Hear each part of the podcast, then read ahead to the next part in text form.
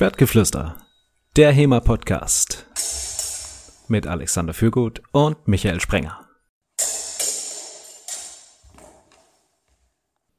Hallo liebe Hörer, nachdem wir letzte Woche die vielleicht beste Schwertgeflüster-Folge aller Zeiten abgeliefert haben, kommt diese Woche vielleicht die zweitbeste. Denn wir reden wieder über ein ganz tolles Thema, nämlich über das Ringen. Und zwar haben wir uns heute jemand eingeladen, der sich mit dem historischen als auch mit dem modernen olympischen Ringen auskennt nämlich den Elias Flatscher. Hallo Elias. Hallo Alexander, es freut mich, dass ich hier sein darf. Elias, für diejenigen, die ihn nicht kennen, oder fangen wir anders an, vielleicht kennen ihn einige von euch vom Drein-Event, wo er schon den einen oder anderen Ringen-Workshop gehalten hat.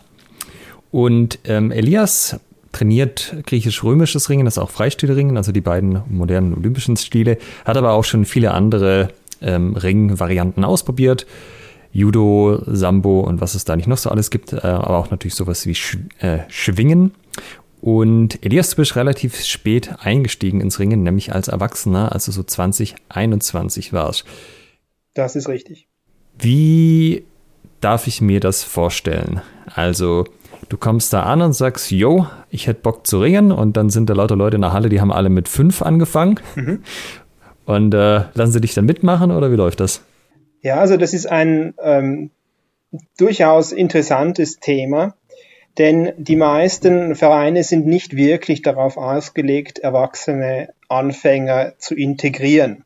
Das heißt, es wird in der Regel ein Ringer abgestellt, idealerweise jemand, der gerade Verletzungspause hat oder ähnliches, und der den Anfänger dann so ein bisschen unter seine Fittiche nimmt und ihm ein, zwei Techniken zeigt und ihm erlaubt, die an ihm durchzuexerzieren und zwar stundenlang. Und okay. ähm, es wird gar nicht äh, wahnsinnig viel Wert darauf gelegt, das jetzt irgendwie didaktisch anregend zu machen oder sonst irgendwas, sondern es soll sich durchaus auch die Spreu vom Weizen trennen. Das heißt, wenn du bereit bist, diese Dinge auf dich zu nehmen, dann bist du willkommen. Und wenn nicht, dann weißt du, wo die Tür ist. Mein äh, Trainer hat immer gesagt, ein äh, guter Holz außen um einen schlechten ist eine Chart und ich glaube, das fasst das eigentlich recht gut zusammen. Stabile Lehrmethode. ja, es funktioniert. Ja, also wir haben auch, ähm, wir haben sowohl bei ähm, jugendlichen Anfängern als auch bei erwachsenen Anfängern extrem hohe Ausfallquoten. Also wenn einer von zehn dabei bleibt, dann ist das viel.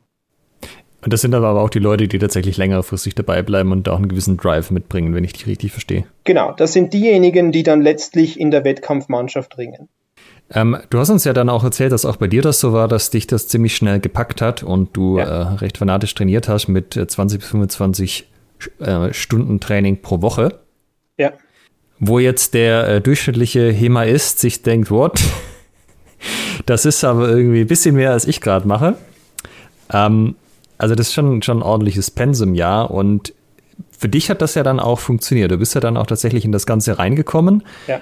Ähm, bist dann ja auch in Österreich nach nur fünf Jahren Ringerfahrung und Start als Erwachsener, was beides ungewöhnlich ist, äh, in, auf, ähm, in die Bundesliga eingestiegen. Also dann hast du auf ja. Bundesliga-Niveau Ringe gemacht.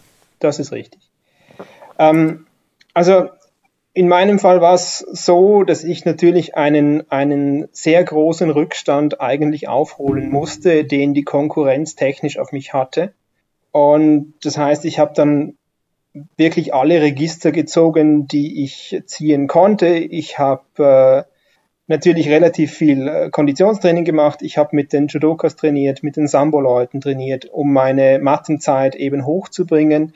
Ich habe meine Trainer ausgequetscht, so sehr ich konnte. Die sind dann mit mir noch am Parkplatz nach dem Training gestanden und wir haben dann irgendwelche Ringtechniken gemacht. ähm, also für mich war es super. Es war eine, es war eine tolle Zeit. Ich möchte es nicht missen.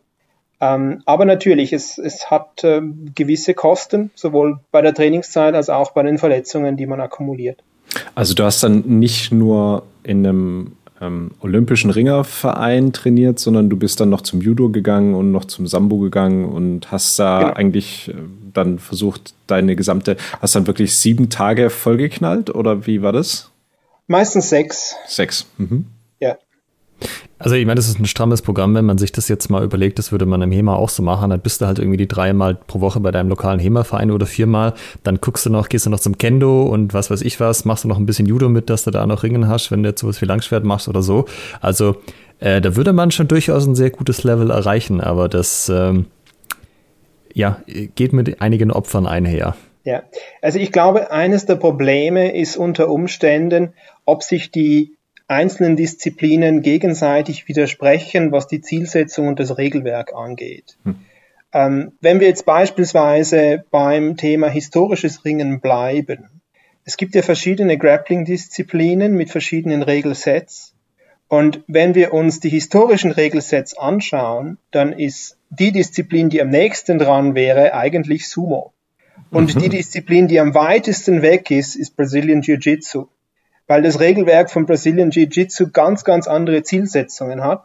Und infolgedessen, wenn man jetzt wählen müsste, dann würde man eher Sumo trainieren, um im historischen Ringen besser zu werden. Natürlich, jede Form von Grappling ist besser als keine Form von Grappling, aber manche sind eben spezifischer auf bestimmte Kontexte ausgelegt als andere. Ähm, du hattest ja auch mal erzählt, dass du explizit zum Beispiel nicht besonders viel Brazilian Jiu-Jitsu trainiert hast, weil sich das halt komplett beißt mit dem Ringer-Mindset. Also darf ich auf den Rücken oder nicht? Das ist richtig, genau. Das ist äh, jetzt durchaus interessant, ich denke mal auch für unsere Hörerinnen und Hörer. Ähm, was waren denn im Historischen die, die Regeln sozusagen? Und Darf ich noch ganz kurz, bevor wir da eingehen, äh, erzähl doch noch mal kurz, was, weil wir haben jetzt die ganze Zeit über deine moderne Ringkarriere geredet genau. sozusagen. Du bist aber ja zu irgendeinem Zeitpunkt auch auf die historischen Quellen gekommen. Ähm, kannst du da nochmal Sachen, ja. ähm, womit du dich da beschäftigt hast? Also angefangen, die historischen Quellen zu lesen, habe ich fast zeitgleich äh, mit meinem Einstieg ins Ringen. Ich habe eigentlich nach Büchern übers Ringen gesucht und bin dann über Auerswald und Co. gestolpert. Das heißt, mit, mit 2021 habe ich angefangen, die Quellen zu lesen. Ähm, aber das war alles auf einer relativ akademischen Ebene. Ich habe äh, nicht wirklich versucht, das jetzt irgendwie anzuwenden oder so. Das hat sich dann geändert, als ich nach Bamberg gekommen bin und als ich dort Jugendtrainer geworden bin. Und einer der Väter von den Kids, die ich trainiert habe, der wollte dann eben immer vor dem Training äh, ein bisschen mit mir spielen und dann hat er mich irgendwie gefragt, ja, so auf dem Weg, ja, und Auerswald, weißt du eigentlich, wie die ganzen Techniken funktionieren? Und ich schaue ihn so an, so, ja, eh easy, also das ist das und das ist das und das ist das. und ähm, so hat das eigentlich angefangen. Und ähm, von dem ausgehend bin ich dann 2013 das erste Mal zum, zum Drein-Event. Das war das erste Event, das ich besucht habe. Und ähm, habe dann dann gleich einen kleinen Impromptu-Workshop für die Anwesenden abgehalten, mit der Folge, dass man mich dann fürs Folgejahr gleich für mehrere Workshops und ne, einen Vortrag gebucht hat. Ja, das ist sehr schön. Also, das ist nämlich äh, jetzt, ich sag mal, auch nicht einfach, jemand zu finden, der exzessive moderne Ringerfahrung hat und dann noch sich gleichzeitig für die Quellen interessiert. Also, da bist du schon äh, relativ einzigartig, glaube ich, in unserer Szene. Es gibt natürlich schon Leute, die haben mal hin und wieder was gemacht, aber ich sag mal, ähm, das ist vom Niveau her schon nochmal was anderes. Es gibt ein paar Leute, die einen unterschiedlichen Grappling-Hintergrund haben. Ähm, also einer meiner Kollegen aus Wien beispielsweise ist BJJ Black Belt. Ähm, aber die setzen sich normalerweise nicht so sehr mit den historischen Quellen zusätzlich auseinander. Das heißt, wenn die was zeigen, äh, an Techniken, dann siehst du in der Regel sehr, sehr, sehr genau, wo sie herkommen und wo sie das gelernt haben. Das sieht man auch bei den Swordfish äh, Ringwettkämpfen beispielsweise. Also man kann das den ja. Leuten auf den Kopf zusagen. Ja. So, genau. Jetzt haben wir das etabliert. Michael, deine Frage bitte. Ja, das ist ähm, die Frage danach. Du hast vorhin gesagt, wenn wir uns jetzt was suchen wollten, was eigentlich eine sehr gute Ergänzung wäre zum historischen Ring, so wie es jetzt in den Fechtbüchern ab, ähm, ja, steht, ob jetzt abgebildet oder aufgeschrieben, dann würde man Sumo machen und wenn man sich etwas suchen möchte, was eher weiter entfernt ist, dann würde man BJJ machen. Und jetzt interessiert mich natürlich, warum, also was waren die Regeln, von, die du angesprochen hattest, die Ziele, die Kontexte beim historischen Ring, so wie wir es jetzt aus den Fechtbüchern zum Beispiel ähm, Baumanns Fechtbuch oder dem Auerswald oder andere Liegnitzer kennen. Und was ist es im Sumo und was ist es im BJJ, wenn wir mal jetzt bei den drei bleiben, die du genannt hast? Mhm. Also die umfassendste Quelle über mittelalterliche Ringregeln, die wir haben, ist Pietro Monte. Pietro Monte war ein italienischer oder italienisch-spanischer Condottiere, der in den 1490ern zwei Bücher geschrieben hat, in denen er auch auf die Ringregeln eingeht. Und einerseits erklärt er uns, wie das Ringen seiner Meinung nach funktionieren müsste, damit es den maximalen Übertrag zum Kampf auf dem Schlachtfeld hat. Und die Ringregeln, die er diesbezüglich präferiert, sind die spanisch-sizilianischen. Und dann erklärt er noch, was es für zweit- und drittklassige Regelwerke gibt, so europaweit, wie das denn die anderen machen und warum das alles furchtbar falsch ist. Wie und, heute auch. Alle anderen machen es falsch. Genau. Und das, was Monte eben vorschlägt, dieses spanisch-sizilianische System, das ist im Prinzip wirklich sehr nahe am Sumo. Also jeder Bodenkontakt mit einem anderen Körperteil als den Füßen führt dazu, dass der Gegner eine Wertung bekommt. Und zwei Siegwertungen entscheiden den Kampf. Im Unterschied zum Sumo, wo es bereits mit der ersten Bodenberührung aus ist.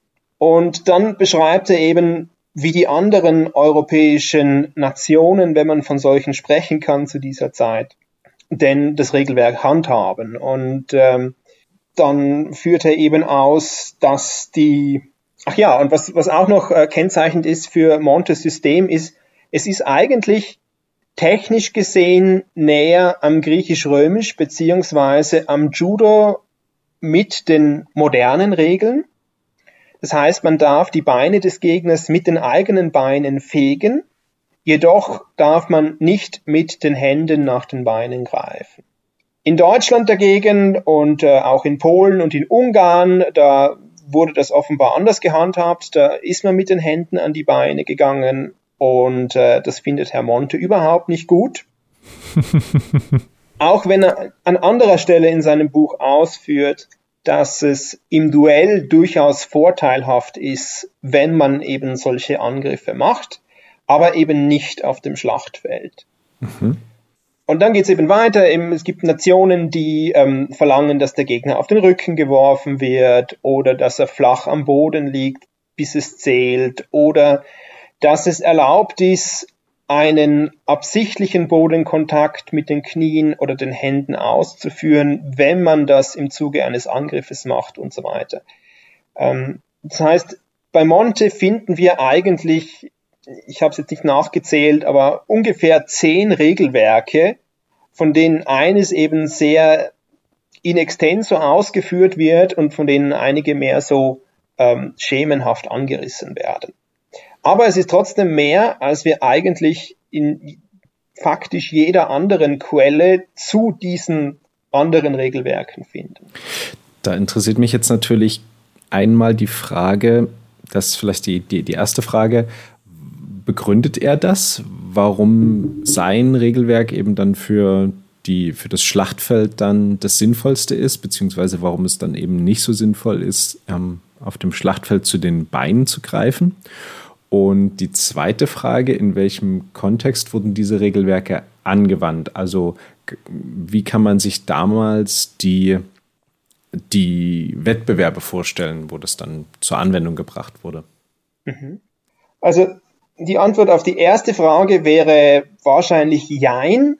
Also er erklärt das äh, im Prinzip fechterisch, also dass doch jeder wisse, dass die Tiefenziele weiter entfernt vom Oberkörper sind und dass man weniger Reichweite hätte, wenn man tiefe Ziele angreift.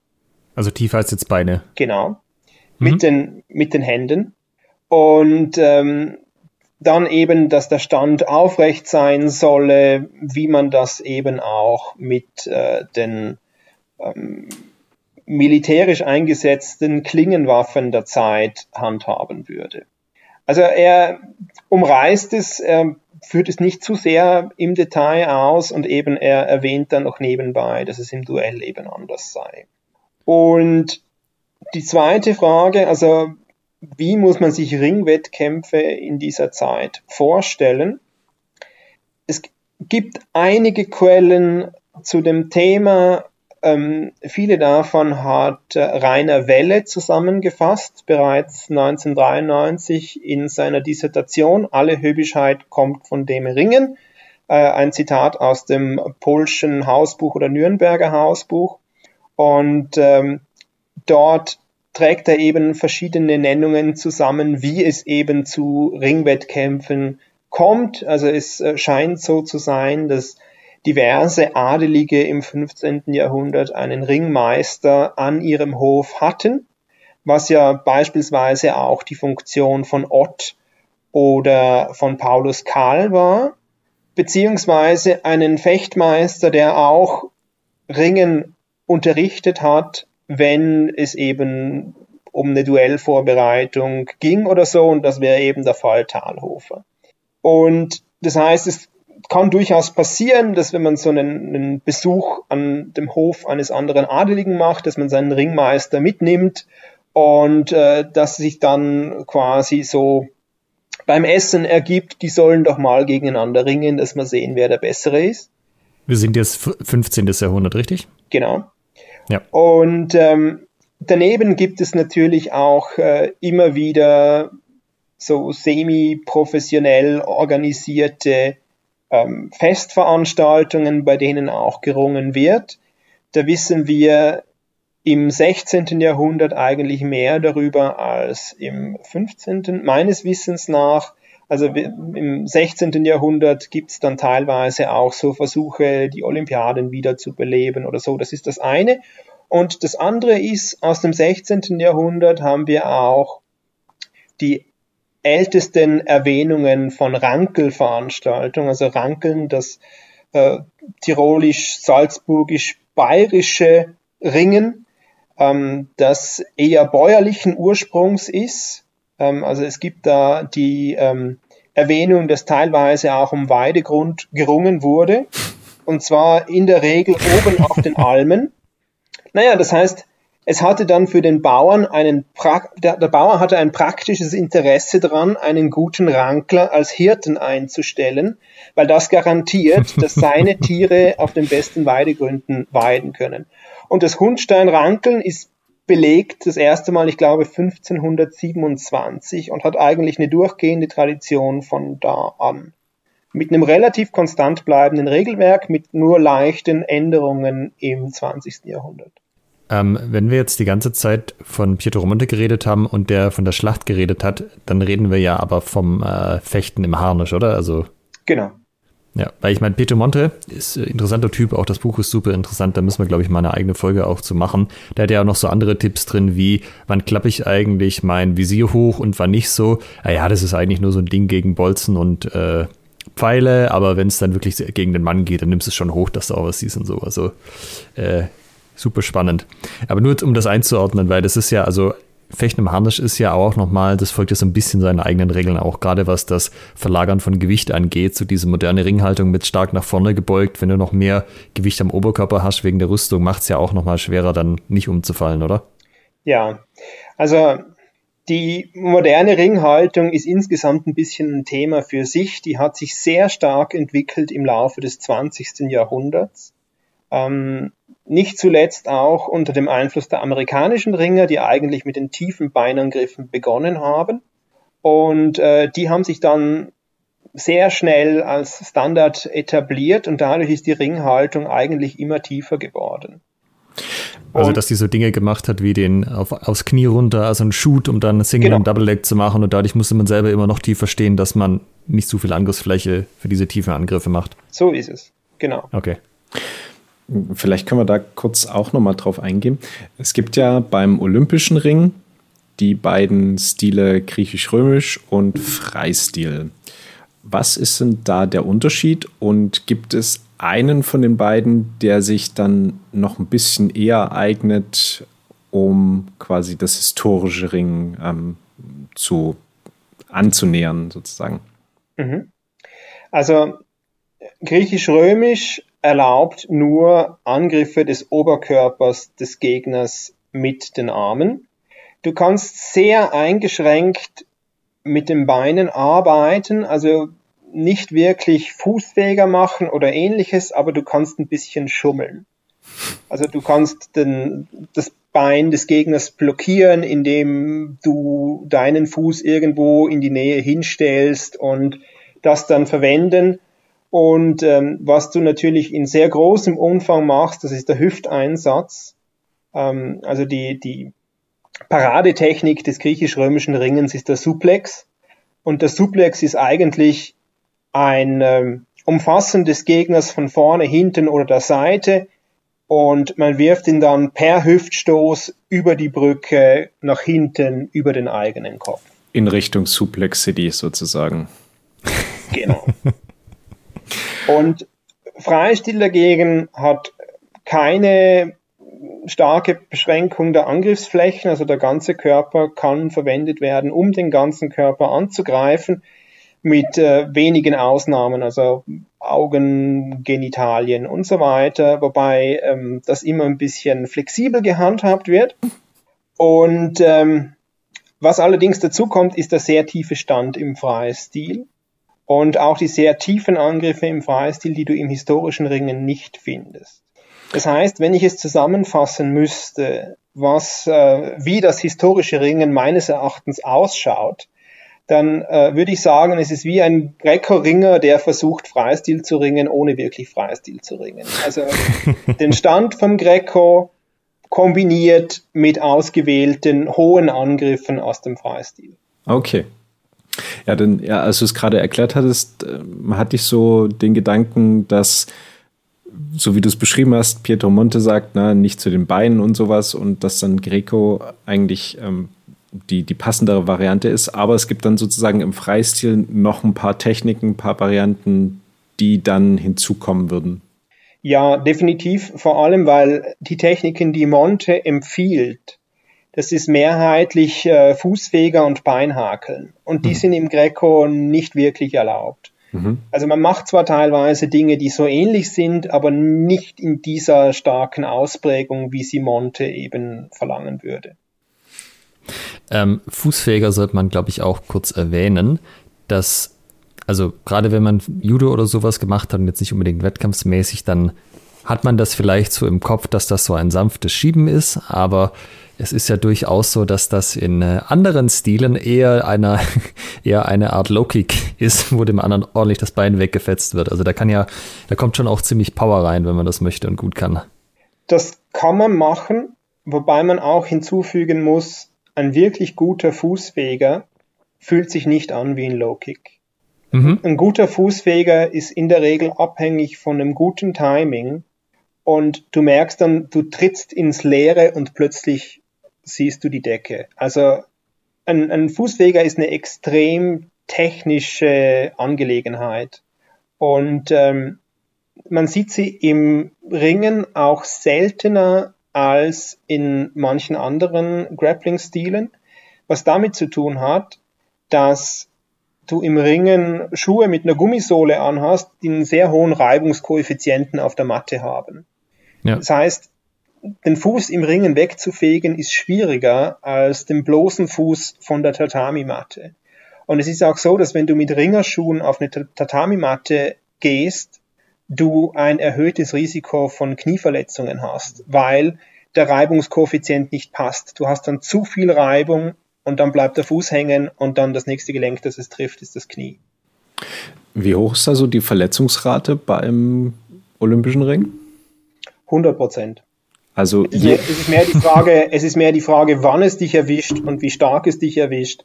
Aber es, es ist keine Frage, dass Ob, du verletzt hm, werden wirst. Okay. Nee. Was hast du da äh, bereits in deiner Ringerkarriere mitgemacht an Verletzungen? Ich, ich bin gar nicht sicher, ob ich von allem weiß. ähm, also ich habe mein rechtes Knie, äh, den Meniskus eigentlich komplett geschrottet.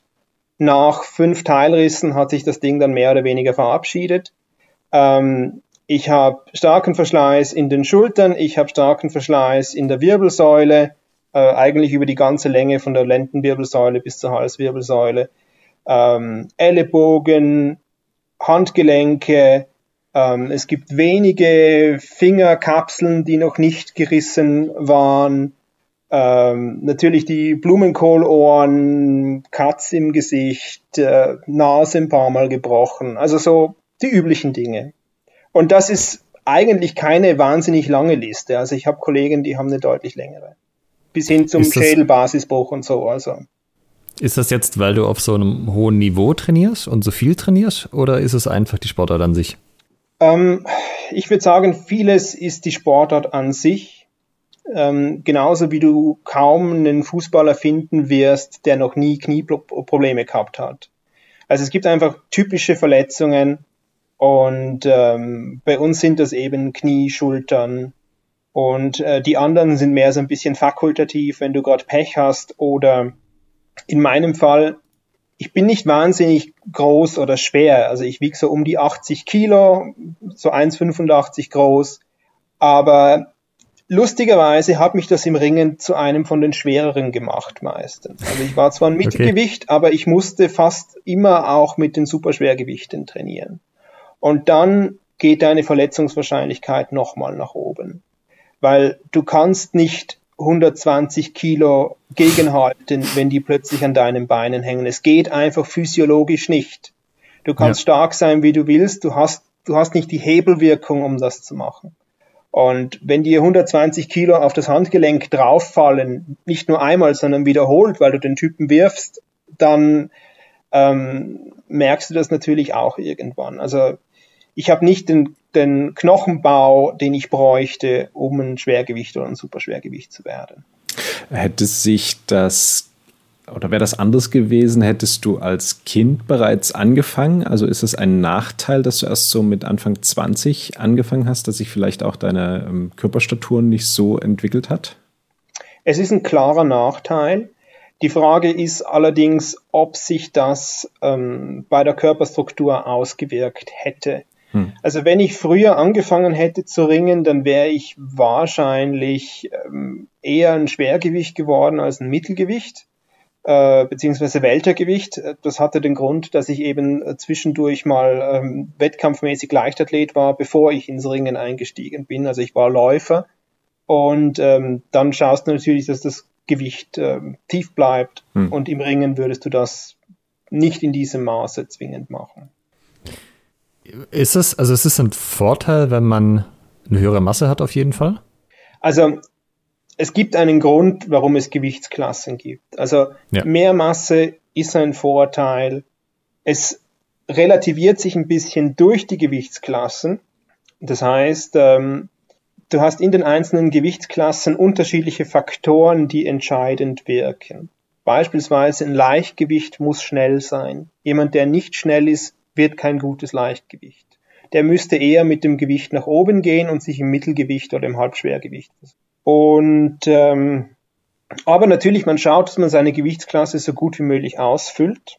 Und das macht man eben dadurch, dass man versucht, auf die Waage zu steigen mit punktgenau der Obergrenze der Gewichtsklasse.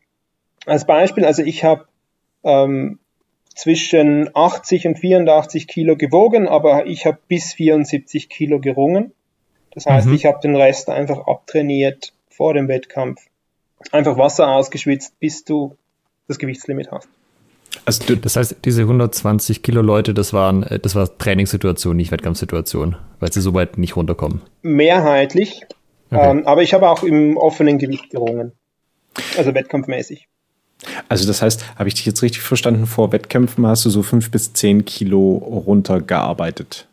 Ja, zumindest wo ich angefangen habe mit den Wettkämpfen. In der Bundesliga haben sie mich dann eben teilweise auch bis 120 eingesetzt. Da musste ich das nicht machen, da musste ich das Gegenteil machen, ja. nämlich sechs Liter Wasser trinken, damit ich das Mindestgewicht für das äh, Superschwergewicht habe.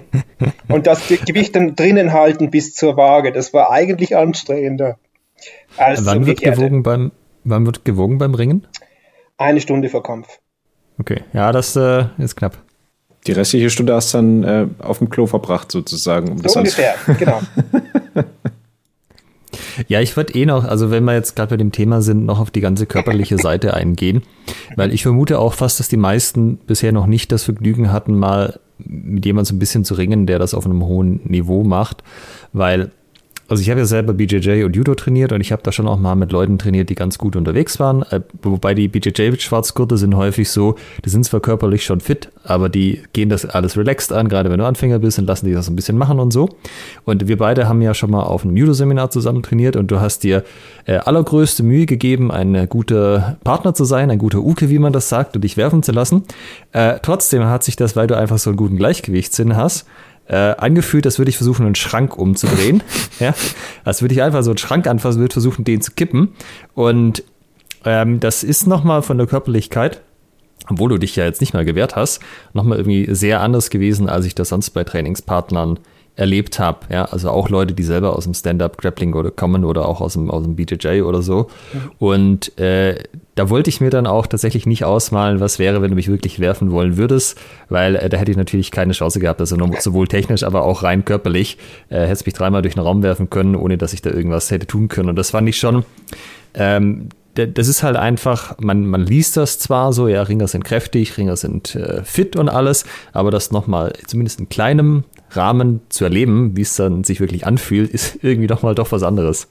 Also man muss dazu sagen, ich bin, ich kann dir nicht garantieren, ob ich 100% repräsentativ bin diesbezüglich für das äh, Trainingsklima im Ringen generell.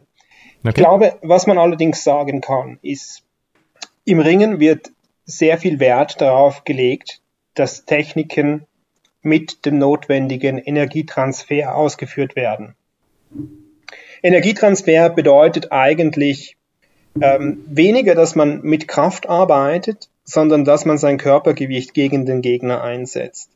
Und die Muskeln sind prinzipiell primär dafür da, um den Energietransfer zu gewährleisten. Also ich hänge mich an dich dran und ich spanne die richtigen Muskeln an, die mir erlauben, mein Gewicht in dich reinzukloppen in dem Winkel, der dich umschmeißt. Ja.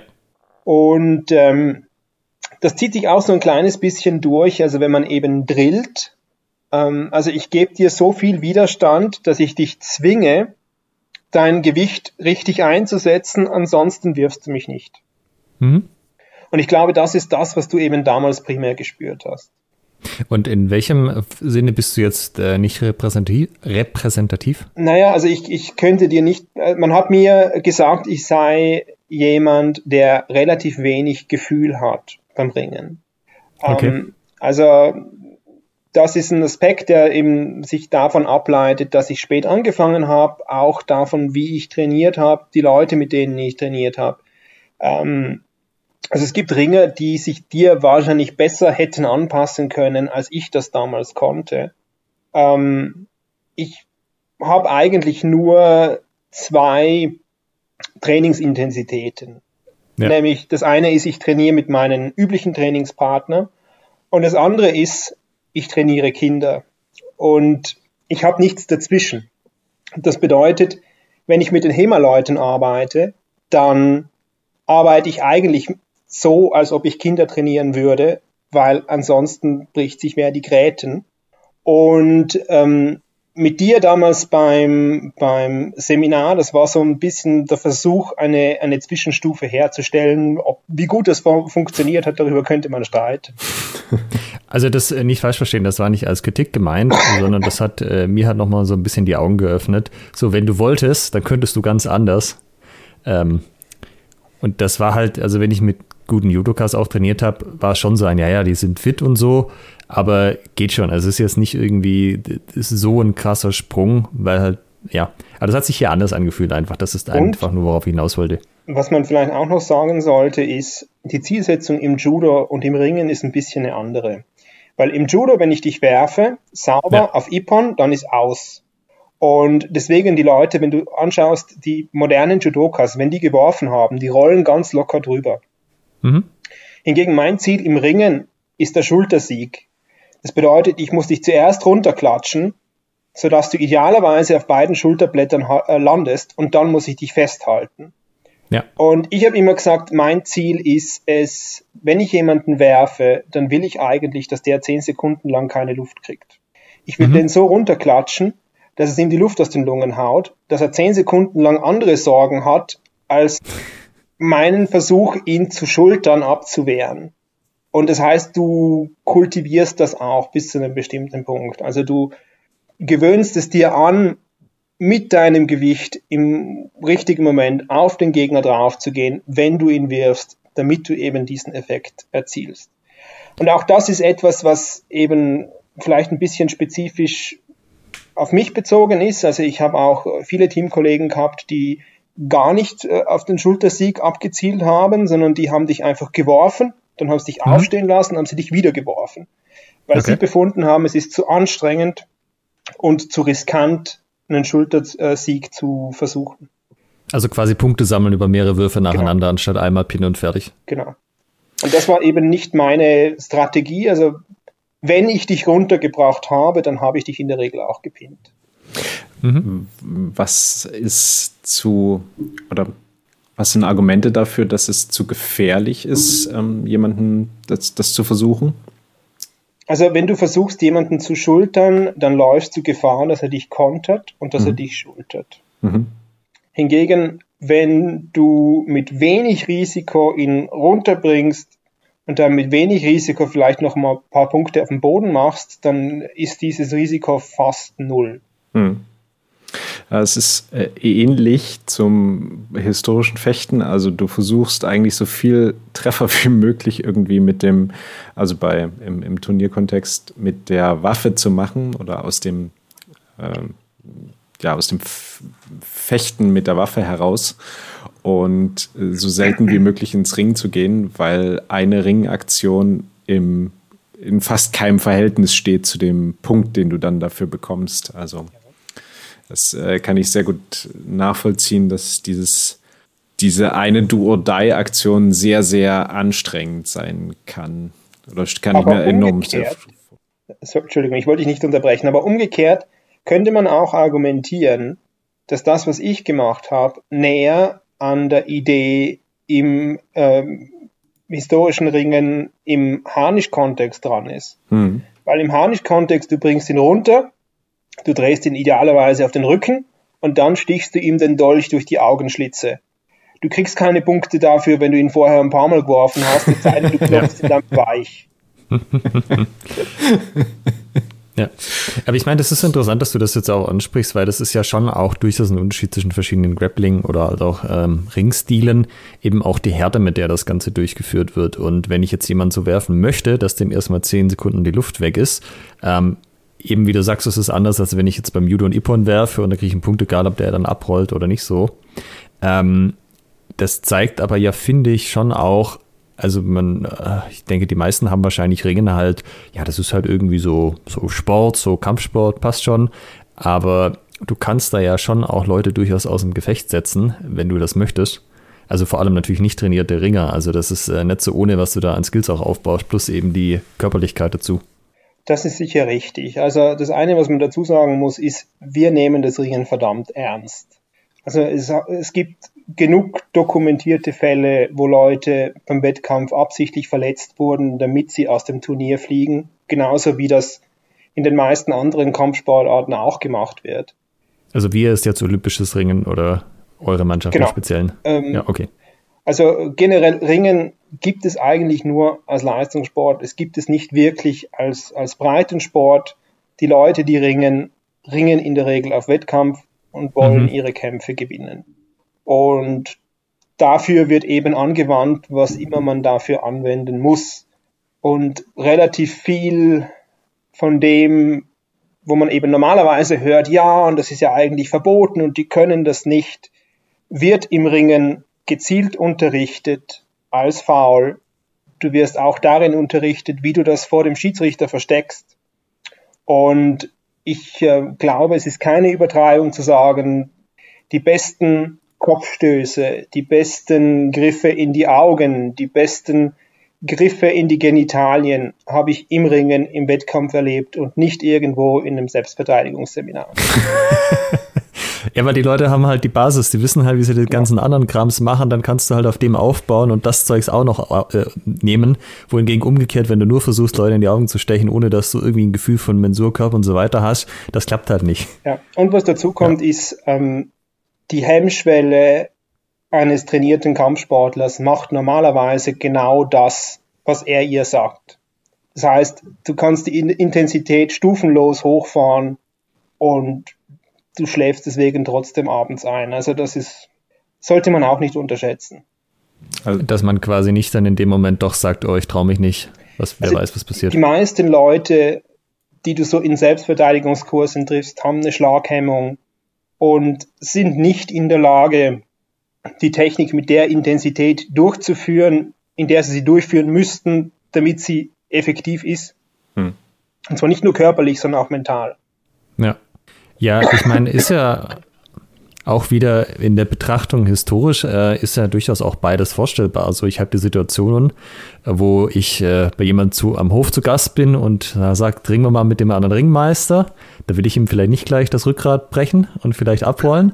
Aber andere Situationen, wo mir jemand vor der Kneipe dumm kommt, vielleicht will ich dem mal ordentlich hinklatschen. Also auch da ist ja durchaus beides vorstellbar, oder? Absolut. Es ist auch eine Frage des Regelsystems. Also wenn wir nach Montes System ringen, und ich muss nur dafür sorgen, dass du mit der Hand auf den Boden gehst. Dann werde ich dich nicht so hart werfen. Weil um dich so hart zu werfen, muss ich mitfallen. Und das ist nach Montes Regelsystem wieder äh, problematisch. Also das Regelsystem diktiert sehr stark, welche technischen und taktischen Mittel du anwenden wirst. Ja, ich meine, normalerweise sind wir auch und für unsere Botschaft so, gerade an die HEMA-Leute, äh, ringt gerne, das macht Spaß, das ist nett. Ähm, es ist aber ja nicht so, also du machst das halt auf einem anderen Niveau und mit einer Ringdisziplin im Speziellen, die da auch äh, eben drauf Wert legt, dass das alles ein bisschen mit Schmackes zur Sache geht. Ähm, aber jetzt umgekehrt, was würdest du denn sagen, wenn jetzt jemand, also wo ist es sozusagen nicht so? Was kann man denn auch als Erwachsener noch machen, wo man sich nicht gleich die Gräten bricht, wo man aber trotzdem sagt, ich kriege ein bisschen besseren Eindruck, wie ich meinen Körper verwenden muss, um eben im Ringen auch Dinge machen zu können? Ich meine, das muss ja dann keiner auf Leistungssport trainieren, also wirklich so ein Breitensportding parallel zu HEMA. Ich würde tatsächlich Judo empfehlen.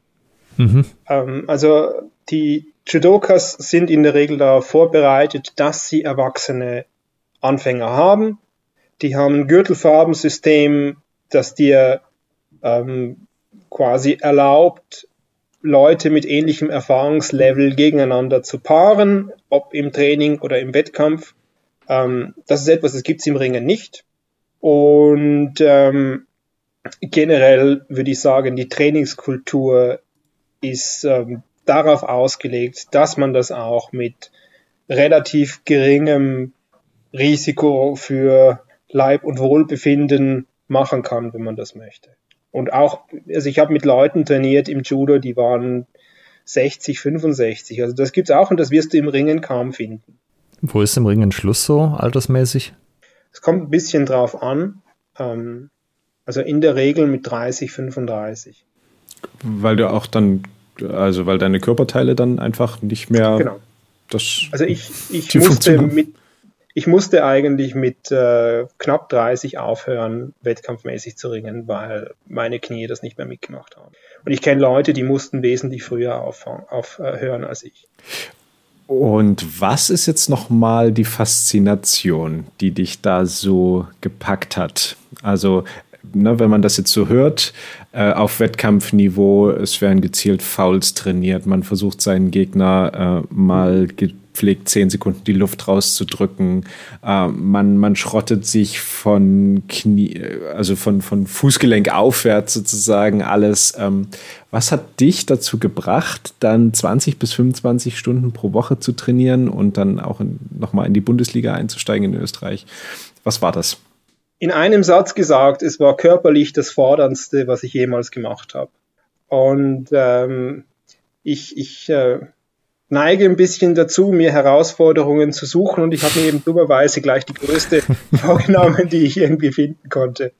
Ähm, ja, also es, es ist, ähm, wie soll ich sagen, also für mich war es in mehrerlei Hinsicht ein bisschen eine Grenzerfahrung, also auch der, die, der erste Wettkampf, den ich gemacht habe, der war total krass im, in der subjektiven Wahrnehmung, also Tunnelblick ohne Ende, ähm, die Halle war laut und ich habe nur die Stimme von meinem Trainer gehört und sonst gar nichts. Also es war, ähm, es war eine total surreale Erfahrung und ähm, mich hat das hat einfach alles angefixt. Also so das dann eben noch ähm, der Teamsportaspekt, der im Ringen halt doch stärker ist, als ähm, ich es von vorher gewohnt war, eben aus der, aus der Leichtathletik und den anderen Dingen, die ich so gemacht habe. Ähm, ja, also es war, wie soll ich sagen, ich konnte nicht anders. Aber wenn du sagst, du hast das ähm, leistungsmäßige Ringen aufgehört, du ringst jetzt immer noch? Nicht wirklich. Also ich ähm, bin noch gelegentlich als Trainer aktiv, mhm. ähm, aber ich ringe keine Wettkämpfe mehr seit 2018. Machst du da noch irgendwas anderes, also zum Beispiel Judo, Sambo oder irgendwie sowas in der Art, was vielleicht also ein bisschen im, im Moment nicht. Also ich habe äh, jetzt ein Jahr lang versucht, mich ein bisschen mehr mit, mit Waffen auseinanderzusetzen. Also ich habe äh, Silat trainiert, mhm. ähm, habe mir jetzt dann die italienischen Systeme ein bisschen angeschaut, also Stock und Messer und ähm, bin noch nicht hundertprozentig sicher, in welche Richtung ich weitergehen werde. Ähm, ich bin mir ziemlich sicher, dass ich weiterhin eben ähm, als äh, Ringtrainer bei den HEMA-Veranstaltungen zur Verfügung stehe, solange man mich äh, eben einladen möchte. Es ist nicht so, dass ich irgendwie der Meinung bin, ich hätte da einen, einen wahnsinnig großen Wissensvorsprung gegenüber den anderen, aber ich habe vielleicht einen etwas anderen Blickwinkel darauf, was erforderlich ist, damit Techniken funktionieren und ähm, solange das Leute hören wollen, bin ich gerne bereit, das zum Besten zu geben. Aber das ist schon so ein Sport, den man dann, wenn man jetzt nicht in, äh, quasi die Trainerlaufbahn einschlägt, dann einfach bleiben lässt. Ja. Wenn man, wenn es zu Ende ist. In der okay. Regel schon. Also du. Weil das ist, ja. Du, also man, man verlässt den Sport in der Regel nicht komplett. Ähm, also es ist so, die, ähm, die Belegschaft, also die, die Wettkämpfer, die stammen normalerweise aus Ringerfamilien. Das heißt, es ist eigentlich üblich, dass man dann die eigenen Kinder, wenn man welche hat, in diese hm. Richtung schubst, dass man zu den, zu den äh, Wettkämpfen geht äh, und so weiter und so fort. Was bei mir eben dazugekommen ist, ist, ähm, ich bin ja in der akademischen Laufbahn drinnen. Das heißt, ich muss alle drei bis fünf Jahre umziehen. Und äh, eben dummerweise mein, ähm, also mein Karriereende ist zusammengefallen mit einem Umzug. Das heißt, ich hatte keinen Bezug mehr zu meinem Stammverein, weil er ist mhm. einfach 500 Kilometer weit weg. Und ähm, wenn ich dort geblieben wäre, wo mein Stammverein ist, bin ich sicher, ich wäre stärker involviert geblieben, als ich es im Moment bin. Aber dort, wo ich hinkommen bin, da fehlen mir einfach ein bisschen die Beziehungen. Und äh, es hat sich nicht wirklich ergeben, dass ich das irgendwie neu aufgebaut habe. Du bist aktuell in der Uni Zürich, richtig? Ich arbeite an der Uni Zürich. Ich wohne zurzeit in Basel. Ah ja, okay. Und hast jetzt sozusagen in Basel kein regelmäßiges Ringtraining, was du da besuchst? Nein. Okay. Ähm, also die ähm, lustigerweise die, die Basler HEMA-Szene ist über den letzten drei Event auf mich aufmerksam geworden. Jetzt haben sie mich mal eingeladen und da werde ich im äh, April dann das erste Training mal halten. Aber ob das sich dann in irgendeiner Form verstetigt oder nicht, das wird man dann sehen. Mhm. Ich wollte gerade sagen, es ist ja deutschsprachige Schweiz, also falls einige unserer Schweizer Hörer das hören und da Lust haben, äh, ihr habt ja gerade gehört, Elias hat ja durchaus noch Interesse dran, wenn ihr Interesse habt. So ist es. Und ich besitze sogar ein GEA, das heißt, ich kann gratis vorbeikommen. Eine was besitzt du? Ein GEA, das ist ähm, äh, das sogenannte Generalabonnement. Das heißt, ah, ich fahre ah, ja. gratis Zug schweizweit. und ähm, nachdem ich normalerweise nie mehr als Fahrtkosten in Rechnung gestellt habe, heißt das, dass ich quasi dem Verein nichts kosten würde, wenn man mich denn einlädt. Ja, das ist, äh, das hört man, glaube ich, als Verein immer ganz gerne. äh, aber wie ist das denn so? Ich meine, du hast jetzt ja, also du hast Kinder unterrichtet im Olympischen Ringen, habe ich dich ja. verstanden. Erwachsene auch? Ähm, Nein, also ich war nicht Erwachsenentrainer. Ähm, also das heißt, ich hatte mal ein Angebot, ja. äh, Greco-Trainer zu werden für einen Schweizer Verein, aber dummerweise habe ich mich eben genau in diesem Zeitfenster verletzt. Ähm, das heißt, das ist dann nichts geworden. Und ähm, was ich allerdings gemacht habe, ist, ich habe Leute im MMA und im BJJ gecoacht, also mhm. im Bereich äh, Stand-up Grappling für diese Disziplin. Wie ist es denn für dich jetzt HEMA-Leute zu unterrichten. Das ist ja in der Regel auf Seminarbasis oder auf Workshop-Basis. Das heißt, man kann schon ein bisschen was machen, aber ist jetzt natürlich was anderes, als wenn die Leute irgendwie jede Woche da sind. Ähm, ist das irgendwie, also ich weiß nicht, wie, wie ist das für dich, weil ja auch die Voraussetzungen, würde ich denken, sehr unterschiedlich sind, mit welcher Ernsthaftigkeit die Leute rangehen, aber auch was sie körperlich natürlich mitbringen.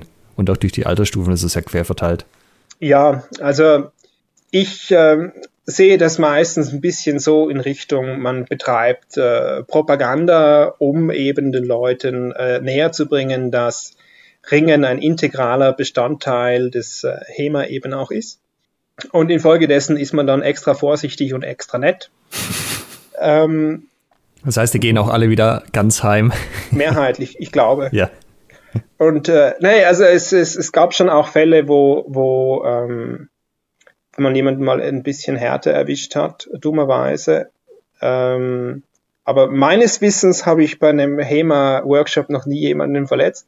Äh, aber vielleicht haben sie sich auch nur nicht getraut, äh, sich äh, bei mir zu melden, keine Ahnung. War nicht, ähm, war nicht mehr imstande dazu, weil ihnen die Luft fehlte. Genau. ja, wobei irgendwann kommt die ja wieder, ne? Ähm, nee, also in der Regel läuft es so, dass ähm, Fallschule schon mal ein riesengroßes Thema ist. Die wenigsten Fall, Leute ja. im HEMA können wirklich gut fallen. Und das ist natürlich ein bisschen ein Problem, wenn ihr mich fragt. Also ich, ich ähm, würde behaupten, in einem Regelwerk, das äh, eben auch Ringen zum Teil im Wettkampf erlaubt, müsste jeder, der an einem Wettkampf teilnimmt, sicher fallen können. Und wenn das nicht gewährleistet ist, dann dürfte die Person eigentlich keine Wettkämpfe machen. Und im Umkehrschluss müsste in jedem HEMA-Verein regelmäßig an der Fallschule gearbeitet werden. Ich würde so weit gehen zu sagen, in eigentlich jedem Aufwärmtraining sollte man ein paar Minuten Fallschule drinnen haben. Mhm. Wie, wie, würdest du das überprüfen, ob die Leute ausreichend gut fallen können? Naja, das siehst du ja eigentlich im Prinzip. Also wenn jemand nicht in der Lage ist, eine Vorwärtsrolle, eine Rückwärtsrolle äh, und die äh, zwei Judo-Varianten davon, also über die Schultern, mhm. ähm, beziehungsweise einen Breakfall seitlich auszuführen, dann kann die Person nicht fallen. Sie kann es alleine nicht und sie kann es mit Sicherheit nicht, wenn jemand auf sie drauf fällt oder wenn jemand sie in irgendeiner Weise noch beim Fallen manipuliert. Ja. Und dann sind wir eigentlich an dem Punkt, wo du nicht sinnvoll Ringtraining machen kannst mit der Person, sondern dann musst du eigentlich mit der Person weiter Fallschule machen, bis sie die Fallschule kann. Hm. Und das ist natürlich in einem Seminarformat relativ schwierig, weil ich habe das dann eben meistens so gemacht, dass ich versuche noch irgendwie einen Co-Trainer zu haben, der ja. mir vielleicht die blutigen Anfänger abnehmen kann. Ähm, aber du bist ja gezwungen, für den Rest vom Schützenfest auch noch Programm zu zeigen. Das heißt, du kannst dich nicht immer nur auf die Schlechtesten in der Gruppe konzentrieren, sondern du musst einfach allen ein bisschen was bieten, ähm, dass sie dann auch mitnehmen können. Aber so Rolle vorwärts, rückwärts, Schulter links, rechts, äh, seitlich, Breakfall, wenn das, das ist so das Mindestmaß, was du sagen würdest, was flüssig ja. laufen sollte. Okay. Das heißt, wenn man dich für ein Seminar bucht, ist es einfach eine clevere Sache, das vorher ähm, mal zu machen. Vielleicht äh, dir am besten noch ein Video mal kurz von der ganzen Gruppe zu schicken, wie es aussieht. Und dann sagst du, ja, passt, kann ich mitarbeiten. Ähm, da kann man vorbeikommen. Also das, das kann man machen. Ich würde sagen, es, es würde eigentlich für die Einladenden garantieren, dass sie von meinem Seminar mehr mitnehmen können. Cool, und ja. ansonsten zeige ich Ihnen halt die Grundlagen der Fallschule, die Ihnen aber auch nichts nützen werden, wenn Sie nicht regelmäßig weiter daran arbeiten. Äh, wenn jemand koordinativ nicht die begabteste Person ist, dann braucht das einfach ein paar hundert, ein paar tausend Wiederholungen, bis das sitzt. Hm. Ja, das stimmt. Es ist lustig, dass du das ansprichst, weil wir haben ja auch ein Langschwertturnier und es steht in den Regelwerk auf Seite 1, Ringen ist ein Bestandteil dieses Regelwerks, bereitet euch mit Fallschule und allem drauf vor und das steht nochmal in den Ausrüstungsvorgaben. Und äh, trotzdem, ja, das ist so ein eigenes Problem, aber es lesen dann auch manchmal nicht die Leute das Regelwerk oder überhaupt irgendwas davon und sind dann ja. überrascht. Und wenn man sich anschaut auf Facebook, auf YouTube, was es für Shitstorms gibt, wenn mal jemand ordentlich geworfen wird in einem Langschwertturnier, das Ringen erlaubt. Ähm, also da gibt es eine ganz spezielle Eigendynamik. Ja. Wobei ich mich bei manchen Würfen frage, wie viel kannst du dann noch beisteuern als der, der geworfen wird? Ähm, also kannst du jeden Wurf, der dir widerfährt, durch vernünftige Fallschule ähm, zu, deinem, zu deinen Gunsten beeinflussen? Oder hast du manchmal auch, bist du da demjenigen oder derjenigen, die dich wirft, ähm, schon ein Stück weit ausgeliefert und muss sich darauf also verlassen, ich, dass ich auch vernünftig ich werfen. So sagen, in 95 Prozent der Fälle, wenn du geworfen bist, solltest du nicht nur in der Lage sein, den Wurf sicher zu überstehen, sondern eigentlich deinen Gegner unter dir zu begraben. Technisch gesehen. Die Frage ist nur, bist du gut genug, um das hinzukriegen? Also es gibt keinen Wurf, der nicht gekontert werden kann. Mhm. Die Frage ist nur, reagierst du rechtzeitig, um das hinzukriegen? Und wenn du schaust, im Ringen, die meisten Verletzungen entstehen eigentlich nicht, weil die Person blöd geworfen wird, sondern weil die Person versucht, keine Punkte abzugeben. Ah, okay. Also quasi, wenn du einfach auf den Schultern landen würdest, alles in Ordnung, aber du versuchst ja irgendwie blöd wegzudrehen, landest dann halt genau auf einem Schultergelenk und dann macht's knack. Ja. Okay. Verstehe. Ähm, Thema falsch. Oder was du fertig? Ich sagte, verstehe, verstehe. Ja, ja. Ähm, Thema Fallschule ist, glaube ich, eh nochmal was Interessantes, wo man nochmal kurz drüber quatschen könnte. Äh, Judo macht das ja relativ schematisch, so mit den äh, Breakfalls und Fallschule, abklatschen, links, rechts, vorne, hinten, so. Da gibt es einfach ein festes Programm, das machst du jeden Mal und dann noch die Rollen. Ähm, Olympisches Ringen, habe ich verstanden, macht das nicht so in der Art, sondern man macht im Wesentlichen dann Gymnastik zum Aufwärmen, wo man auch viel rollt, aber eigentlich nicht so nach dem Schema. Verstehe ich das richtig? Ja, also was es im Ringen eigentlich nicht wirklich gibt, das sind die Breakfalls. Mhm. Ähm, es, man versucht eigentlich immer zu rollen, wenn man rollen kann.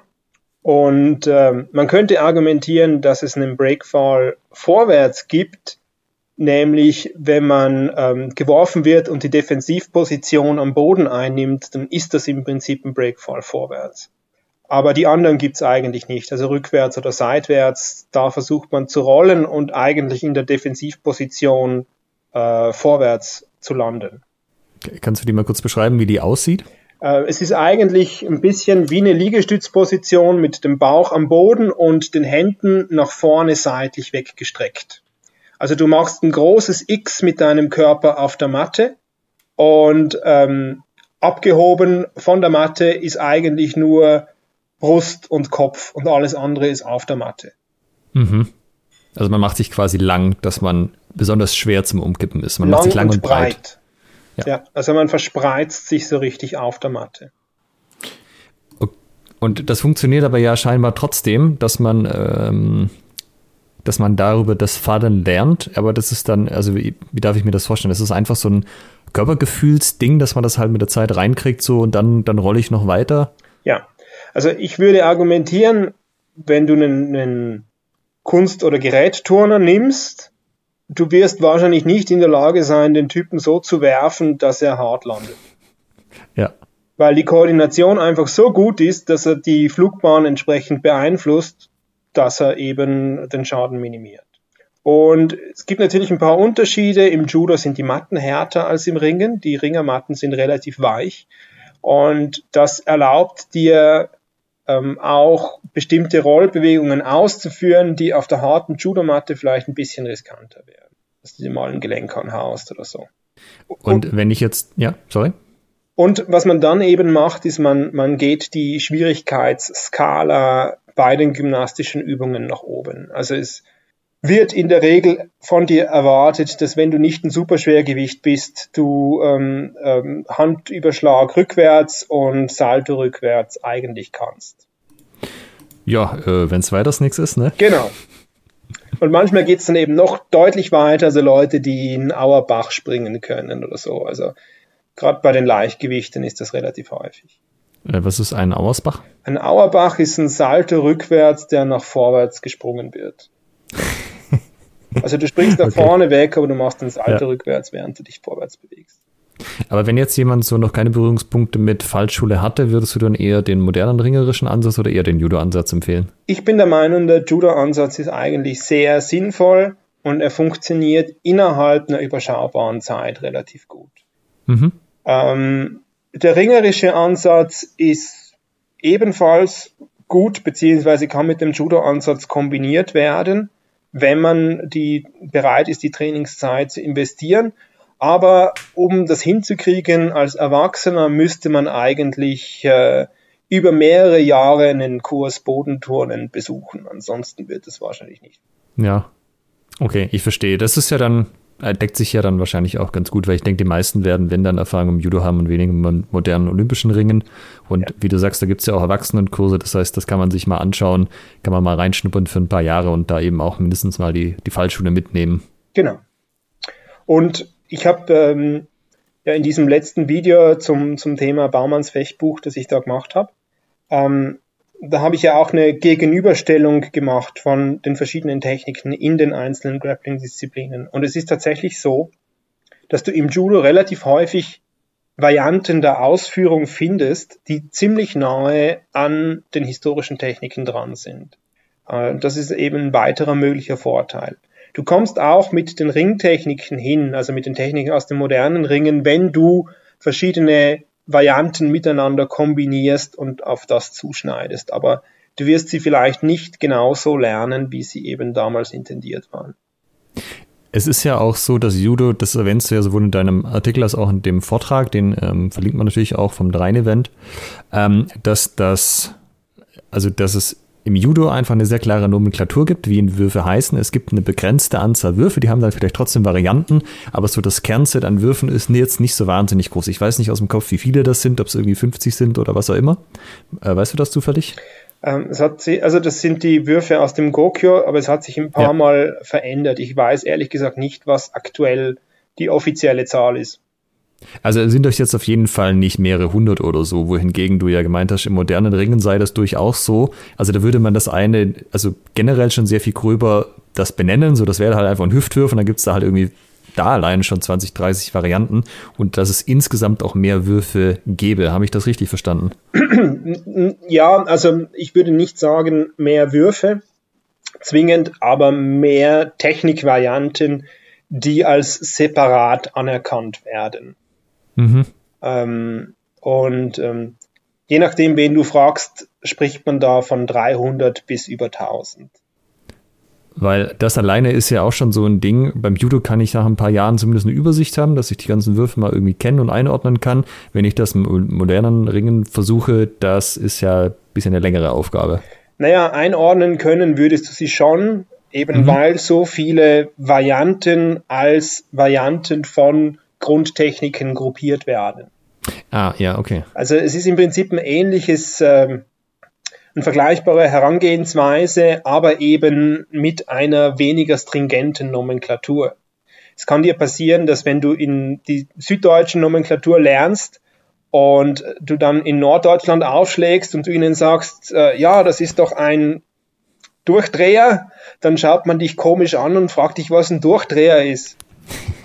und so geht es dann eben weiter. Und im englischen Sprachraum ist es ein bisschen einheitlicher, aber eben auch nicht komplett. Mhm. Hingegen im Judo ist die Nomenklatur fast international verbindlich. Die einzigen Ausnahmen sind irgendwelche Landesverbände, die beschlossen haben, dass die Technikbenennung in der Landessprache zielführender sei als eben die japanischen Begriffe. Okay. Hm. Sehr schön. Ähm, ja, nee, das, was du jetzt vom Ring erzählt hast, das erinnert mich ja dann, also da schlagen wir dann die Brücke zu Fechtbüchern. Da ist es ja auch äh, irgendwie benannt. Stück 12. Ja, es hängt ein bisschen vom Fechtbuch ab, oder? Also du hast welche, die relativ stringent versuchen, alles irgendwie in irgendwas äh, irgendwie zu benennen und welche, die das eben nicht machen. Ein anderes gutes Stück übrigens äh, ja, fällt genau. mir dabei ein, dass also ich weiß, dass das Auswald-Fechtbuch da sehr äh, stringent ist mit seinen Pan 80. Ähm, 85. 85. Ja. Die haben ja mehr oder minder alle irgendwie einen Namen, beziehungsweise dann heißt es dann eben der Bruch auf das davor. Ja. Ähm, wie ist das bei Baumanns Fechtbuch? Da sind relativ wenige benannt. Also es gibt ähm, die verschiedenen Varianten der Twirch. Hm. Ähm, also das, was im weitestgehend dem entspricht, was Ott und Co. als Schränken bezeichnen. Es ist eigentlich auch die gleiche Wortbedeutung. Also man wirft jemanden über eine Schranke, über ein Hindernis drüber. Die sind aber durchnummeriert, also Twirch 1 bis 7. Ähm, dann gibt's den Haken und sonst sagt er eben relativ oft, dann nimm dieses Stück, das du hier gemalt siehst. Hm. Genau. Aber man, es ist auch die Frage, wie wichtig ist es, eine Technik benennen zu können? Insbesondere, wenn die Nomenklatur nicht stringent ist. Weil letzten Endes, wenn wir beide Ringen trainieren und wir möchten über eine Technik sprechen, dann werden wir in der Regel nicht drum hinkommen, dass wir auf die Matte gehen und ich dir sage, schau, kennst du diese Technik hier und ich zeige sie dir. Hm. Hingegen, ansonsten müssten wir uns auf das gleiche Buch beziehen. Und das ist halt immer ein bisschen schwierig, insbesondere dann, wenn man vielleicht was anderes verstanden hat, wie denn diese Technik genau funktioniert. Aber wenn ich sie dir zeige, dann weißt du, wovon ich rede. Mhm. Oder eben nicht und dann musst du es mir erklären. Genau. Welche Ringbücher hast du dir bisher so zum Myth zu Gemüte geführt? Also im Sinne von, dass du die Techniken, die da drin beschrieben sind, ähm, ausprobiert hast, zur Anwendung gebracht hast? Gibt es etwas, was du nicht zur Anwendung bringen konntest daraus? Also ich würde jetzt sagen, eigentlich angeschaut habe ich sie fast alle. Also nicht nur die deutschsprachigen, sondern auch die italienischsprachigen, die lateinischen. Ähm, die Techniken, mit denen ich persönlich die meisten Schwierigkeiten habe, beziehungsweise die ich nicht äh, anwende oder lehre, das sind äh, die komplexeren Hakenvarianten. Und das liegt daran, dass ich äh, eben kaputte Knie habe und man äh, beim Haken mehr Gefahr läuft, dass man sich entweder das eigene Knie schrottet oder das Knie des Partners. Hm. Und ähm, davon sehe ich lieber ab. Also Hacken für die Hörer, wer das nicht kennt, äh, ich versuche es mal zu beschreiben, man steht zum Beispiel Seite an Seite und jetzt, wenn ich mit meinem rechten Seite an dem anderen dran stehe, dann nehme ich mein rechtes Bein und umschlinge das linke Bein des anderen, oder? Du, genau. Hm. Also, also ich gehe quasi nicht einfach nur so dahinter oder davor, sondern ich gehe wirklich außen rum. Also ja. quasi innen rein und nochmal nach außen, wo da wirklich die Beine auch miteinander verschränkt sind. Genau. Und im Judo zum Beispiel ist das eine illegale Technik aus dem Grund des Verletzungsrisikos. Hm. Im Ringen ist es legal, ähm, aber es ist eine Technik, von der wir sagen würden, das ist was für Spezialisten. Also das wird angewandt von Leuten, die das wirklich sehr intensiv trainieren. Und mir hat man das eigentlich im Ringen nicht beigebracht. Hm. Ich kann mich erinnern, als ich angefangen habe, also mit dem, mit dem historischen Ring, hatte ich auch ähm, also ich habe seit meiner Kindheit da sehr starke Knieprobleme gehabt und das war auch eine Technik, äh, wo ich den Leuten den Vogel gezeigt habe und gesagt habe, das könnt ihr gerne machen, aber dann würde ich einfach von der Seite aus zugucken, wie eure Knie kaputt gehen. Das ist nichts, was ich jetzt hier machen werde. Genau aus dem Grund, den du gerade beschrieben hast, also dieses Umschlingen und dann wegziehen und äh, ich habe schon das ab schon in, was man hat so dann so ein Geräusch schon im, im Kopf, wie das ja. Kniegelenk gleich machen wird, so und ähm, da also es, kann ich echt gibt, drauf verzichten. Es gibt Varianten, die sind nicht so komplex, also die sind dann sowas wie, ähm, ich, ich verwende jetzt mal die Judo-Begriffe, sowas wie ein Uchimata oder wie ein Ouchigari, ähm, die kann man ohne weiteres machen, meines Erachtens, ähm, wobei man sich dann nicht über längere Zeit einhängen muss beim Gegner im Haken. Hm. Ähm, aber es gibt dann auch eben äh, Varianten wie den Hinterwurf bei Auerswald. Und den Hinterwurf kannst du ziehen wie einen Suplex mit einem Haken und da bist du dann wirklich in Bereichen drinnen, wo es technisch recht komplex wird und wo eben das Verletzungsrisiko größer wird, wenn zumindest eine Partei nicht weiß, was gerade passiert.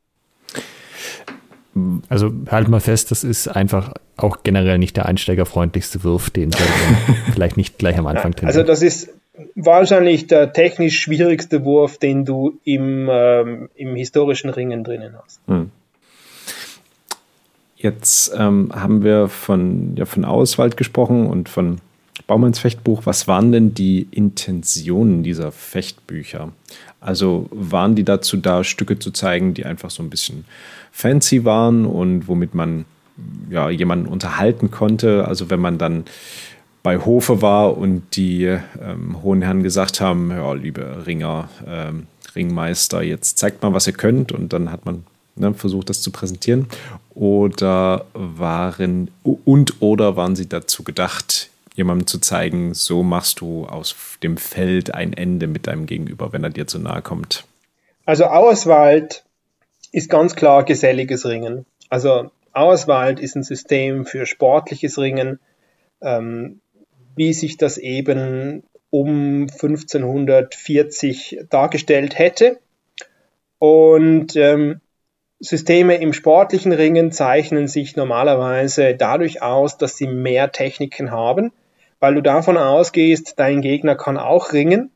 Und wenn du den überraschen kannst mit Techniken, die er vielleicht nicht so am Schirm hat, dann hast du einen Vorteil. Wobei man da vielleicht auch noch differenzieren muss. Ähm, also im Ringen gibt es die Begriffe des aktiven und des passiven Repertoires. Das passive Repertoire sind alle Techniken, die du prinzipiell so gut beherrschst, dass du sie unterrichten kannst. Also du musst wissen, wie das mechanisch abgeht, du musst Fehler korrigieren können, ähm, du musst jemandem im Prinzip alle Infos geben können, die er oder sie braucht, um diese Technik dann nachher erfolgreich anzuwenden. Das ist das passive Repertoire. Und das aktive Repertoire sind die Techniken, die du selbst im Wettkampf machst gegen schwierige Gegner. Und wenn du im Ringen schaust, international, das aktive Repertoire ist selten wirklich groß. Wir reden da in der Regel von acht Techniken oder so. Aber es, du hast einen Vorteil, wenn du aus einer Schule kommst, die, ich sage jetzt mal, 300 bis 1000 Techniken unterrichtet, weil es dann für den Gegner sehr schwierig wird einzuschätzen, was sind denn jetzt die acht, die da jetzt auf mich zukommen. Ja. Ähm, insofern ein großes passives Repertoire kann das Zeichen eines guten Trainers sein. Ein großes aktives Repertoire ist nicht mal zwingend ein Vorteil für den Ringer, mhm. sondern es geht immer darum, wie gut ist der darin, seine Handvoll Techniken anzubringen in jeder erdenklichen Situation. Also quasi, dass du dich halt auf wenige Sachen fokussierst, aber da hast du dann wirklich alle Variationen durchgespielt. Jede Art von Konterbewegung, die der Gegner machen kann, sitzt einfach aus dem S auf dem FF. Genau.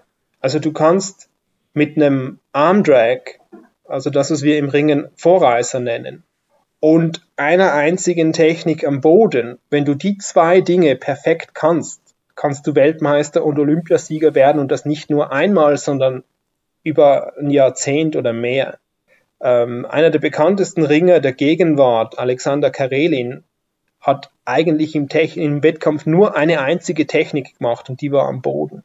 Aber er hat damit alle geworfen und damit ist er dann eben mehrfacher Olympiasieger worden und hat irgendwie acht Jahre, zehn Jahre nie ein Match verloren. Den Karelin Lift. Genau, also der verkehrte Ausheber zu Deutsch oder Reverse Lift zu Englisch, der dann eben teilweise umgangssprachlich auch als der Karelin bekannt ist. Genau. Also wer das noch nicht gesehen hat, es lohnt sich auch mal nach Bilder zu gucken, wie der Herr aussieht, der das gemacht hat und wie er vor allem in dem Moment aussieht, wo er das wirft. Also auch noch mal so zum Thema Körperlichkeit. Der ja. Äh, ziemliches Tier.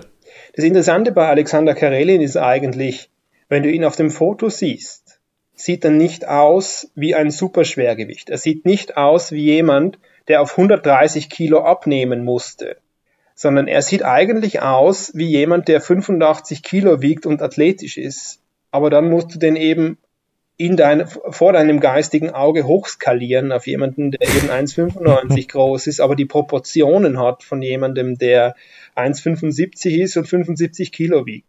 Oder 85 vielleicht. Äh, man sagt ja so umgangssprachlich, fürs Ringen wäre auch eigentlich so ein bisschen so eine blockige Bauweise vom Körper ganz gut. Also nicht so lang und schlaksig, sondern eher so ein bisschen klein und ein bisschen breiter, gute Oberkörpermuskeln und so. Stimmt das oder ist das nur so eine äh, moderne Legende? Jein. Also du hast einen gewissen Startvorteil, wenn dein Schwerpunkt tiefer liegt als der des Gegners. Ja. Weil du dann nicht so tief stehen musst wie er. Und äh, du versuchst ja immer unter den Schwerpunkt des Gegners zu kommen, um ihn anzugreifen. Ja. Das ist das eine. Ähm, aber wenn du schaust, international hast du immer wieder Leute, die aus diesem Schema rausfallen und die vielleicht genau deswegen erfolgreich sind, weil sie nicht in dieses Schema passen. Ähm, also der vielleicht bekannteste Freistilringer der 1990er war Bubai Sar Saitiev. Der war 1,83 groß, 74 Kilo schwer im Wettkampf. Ähm, also eher, eher ein Spargeltarzan, also eher so wie ich und passt eigentlich nicht ganz in, in dieses Schema rein. Und der nutzt dann eben seine Reichweite aus gegen Leute, die kleiner und kräftiger sind als er. Also es kommt immer darauf an, wie kannst du mit den Karten spielen, die du bekommen hast. Ja.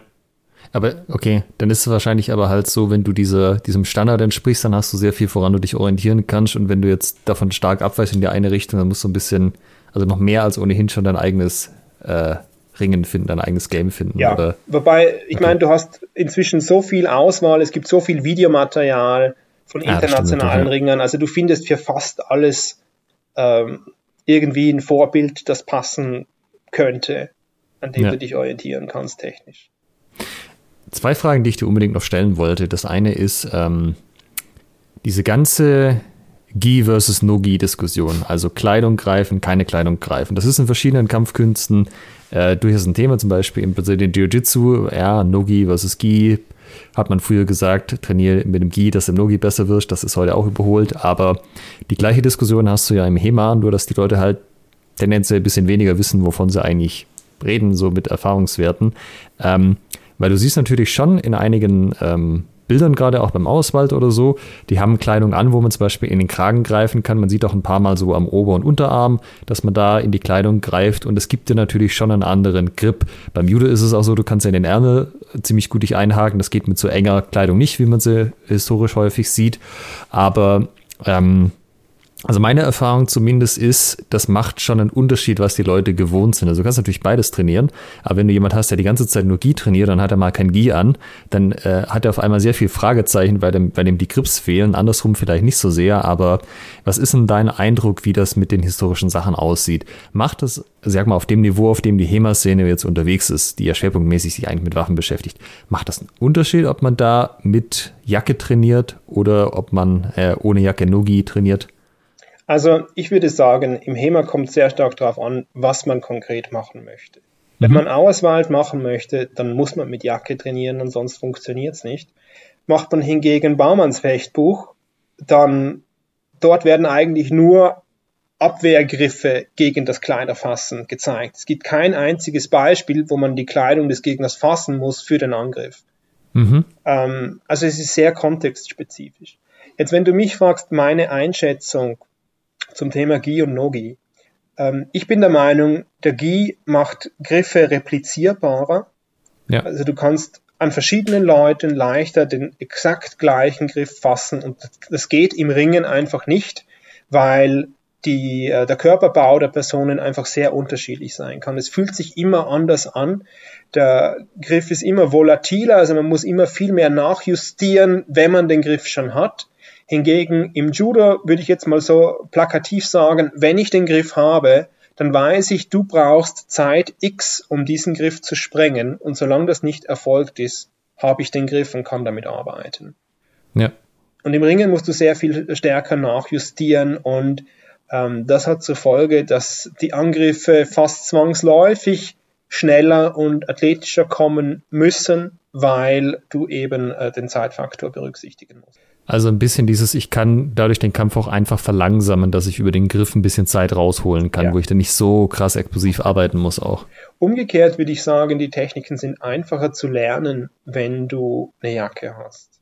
Mhm. Eben weil du dadurch mehr Kontrolle über den Gegner hast, weil du mehr Sicherheit im Greifen hast. Ähm, und gerade wenn jemand koordinativ nicht so stark ist, dann ähm, ist das ein riesengroßer Vorteil.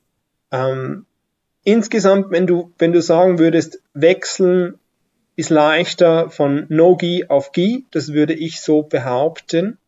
Mhm. Ähm, weil alles, was du im No-Gi machen kannst, kannst du im Prinzip auch mit dem Gi machen. Genau, aber, nur halt umgekehrt nicht. Ja, aber du hast den Nachteil, dass du überrascht werden kannst von ähm, den Dingen, die eben anders sind. Also ich hatte mal ein äh, Erlebnis kurz zwischenzeitlich im Rankeln, dann habe ich mit den Leuten trainiert und der hatte an mir einen Griff und ich habe mir gedacht, den kann er gerne haben, damit passiert ja ohnehin nichts. Der kann mich da nie werfen draus, aber er konnte eben doch. Und äh, äh, ich bin dann eigentlich äh, fast ohne Widerstand geflogen, weil ich nicht damit gerechnet habe, dass der in die Richtung zieht. Also wenn man in beidem gut sein will, dann wird man beides trainieren müssen. Da führt kein Weg dran vorbei. Ähm, zum Lernen besser mit Jacke oder einfacher mit Jacke. Ja. Ähm, aber wenn man sich konzentrieren möchte auf ähm, ähm, Quellen, die äh, eigentlich auf den Harnisch ausgelegt sind, dann muss man auf kurz oder lang von der Jacke wegkommen, weil man äh, gezwungen ist, mit Varianten zu arbeiten, wo man die Jacke nicht verwenden kann. Ja. Okay, gut, das wäre ja dann wahrscheinlich auch so, wenn du dir jetzt den Turnierkontext vorstellst, wo man eh nichts hat zum Greifen so richtig, dann wäre wahrscheinlich auch da Nogi die geeignete Variante. Also jetzt Langschwertturnier in dem Fall. Ja, gut, also ich meine, ich, ich würde da sehr vieles sehen, dass man greifen kann im Langschwertturnier. Man darf in der Regel nicht sagen. Ja, eben, das macht es ein bisschen schwieriger, ne? Ja. Ähm, und vor allem die Leute in den, äh, also das heißt, die Schiedsrichter in den HEMA-Turnieren, die sind ja eigentlich sehr ähm, darauf bedacht, Regelbrüche sehr scharf zu ahnden und äh, die ganze Szene ist sehr stark auf, auf äh, Fairness ausgerichtet und so weiter. Ja. Und das ähm, ist etwas kurios, wenn man aus äh, der Vollkontaktszene kommt. Zumindest ist es mir so gegangen. Hast du ein Lieblingsfechtbuch, äh, also Ringbuch in diesem Fall? Oder gibt es äh, einen Autor, der dir da irgendwie besonders ins Herz gewachsen ist? Hm, also es ist nicht ganz einfach. Ähm, ich kann eigentlich fast jeder Quelle was abgewinnen. Also äh, Baumanns Fechtbuch ist wahrscheinlich die Quelle, wenn du im deutschen Sprachraum jemanden fragst, was ist die wichtigste, dann werden die meisten sagen Baumanns Fechtbuch. Wobei ich gestehen muss, dass ich, äh, während ich diesen Artikel geschrieben habe, mich auch immer mehr in den älteren Teil C verliebt habe. Also ich kann auch dem sehr viel abgewinnen. Ähm, und der wird meistens ein bisschen unterbetont. Dann ähm, Auerswald ist der Klassiker. Ich muss gestehen, ich finde Auerswald ein kleines bisschen langweilig. Ich finde äh, ähm, die Variante, also die äh, Paulus Hector Meyer hat ja Auerswald fast zur Gänze übernommen in seine Kompendia. Ähm, aber er hat die Beschreibungen zum Teil geändert. Und ich muss sagen, ich finde die Beschreibungen bei Meyer besser als bei Auerswald. Mhm. Basiert nicht beides eh am Ende auf den Ortringen? Also ich meine, die Auerswald wiederum übernommen hat? Nee? Okay. also wäre zu diskutieren. Ähm, Baumanns Fechtbuch Teil B, das basiert im Prinzip auf Ott. Okay. Ähm, aber ähm, ja, es ist, ähm, ich, ich würde die zwei ein bisschen separat sehen, auch weil Ott eigentlich Kampfringen ist und Auerswald nicht. Mhm. Okay. Ähm, ja, aber spannend, das mit Meier hatte ich nicht auf dem Schirm, dass der also, Doch, ich also, habe Meier als Quelle immer nicht so ernst genommen, was so. Nee, äh, äh, also ich finde, äh, Meier ist eigentlich sehr spannend in verschiedener Hinsicht, weil er ja mehrere Fechtmeister angestellt hat, dass sie diese Techniken überprüfen sollen. Das heißt, er hat, er ist der erste echte HEMA-Lehrer, weil er Quelleninterpretation gemacht hat auf, äh, also Quellen überprüft und die Interpretation dann eigentlich publiziert. Ähm, dann äh, Monte ist sehr spannend, eben aber vor allem im Hinblick auf die Regelwerke, ein bisschen weniger vielleicht im Hinblick auf die Techniken. Das ist äh, sehr dicht und, und ich bin nicht ganz sicher, wie zuverlässig die Interpretationen da wirklich sein können. Ähm, eine weitere Quelle, die ich sehr, sehr spannend finde, ist die Blume des Kampfes. Mhm. Ähm, sowohl die ältere Variante, die nach aktuellem Kenntnisstand aus den 1420ern stammen dürfte und die keinen Text aufweist, als auch ähm, die äh, Ausgabe von Ludwig van Eyck, ähm, die um 1500 entstanden ist und die dann eben eigentlich den Text zu den älteren Techniken liefert. Und äh, da stellt man sich dann wieder die Frage, ist das eine Überlieferung, die hier über 80 Jahre gegangen ist, oder ist es eine Interpretation rückblickend von einer alten Quelle? Aber die Blume des Kampfes ist im Hinblick auf das Technikrepertoire eigentlich sehr umfassend. Und gerade wenn du bei Ludwig van Eyck schaust, ähm, da sind Techniken drinnen, die du eigentlich in den modernen Grappling-Stilen nur im international, nur auf internationalem Level finden wirst und sonst nicht. Also so, wie, wie, meinst du nur auf internationalem Level, also dass das Level so also hoch sein im, muss, dass man überhaupt genau, Also im kann. Judo zum Beispiel das sogenannte Obitori Ashidori oder Kabareli, ähm, also ein äh, Einhakeln mit einem Ausheber und einem Wurf nach hinten, auch bekannt als Georgian Throw, das wirst du in Deutschland selten auf einer Matte finden. Und wenn, dann bei irgendwelchen Bundesliga-Legionären, die sie aus, aus Georgien oder sonst was im Osten geholt haben. Ja, okay. Und aber äh. Ipe hat das drinnen. Und ähm, das spricht eigentlich schon auch für ein sehr hohes technisches Niveau im, ähm, im mittelalterlichen Ringen bereits in den 1420ern. Und ähm, reden wir da von eher geselligem oder eher äh, Kampfringen? Also die ältere Blume des Kampfes ist eindeutig Kampfringen und Eib ist ein bisschen so dazwischen. Also Eib erwähnt teilweise, ja, und das macht noch Spaß und das macht Laune. ähm, aber dennoch, also es äh, scheint so zu sein, dass alles, was, was Eib eben zeigt, du auch im im Ernsten, also im Kampfringen anwenden kannst, wenn du denn möchtest. Im Gegensatz zu Auerswald, der sich ein bisschen davon abkehrt.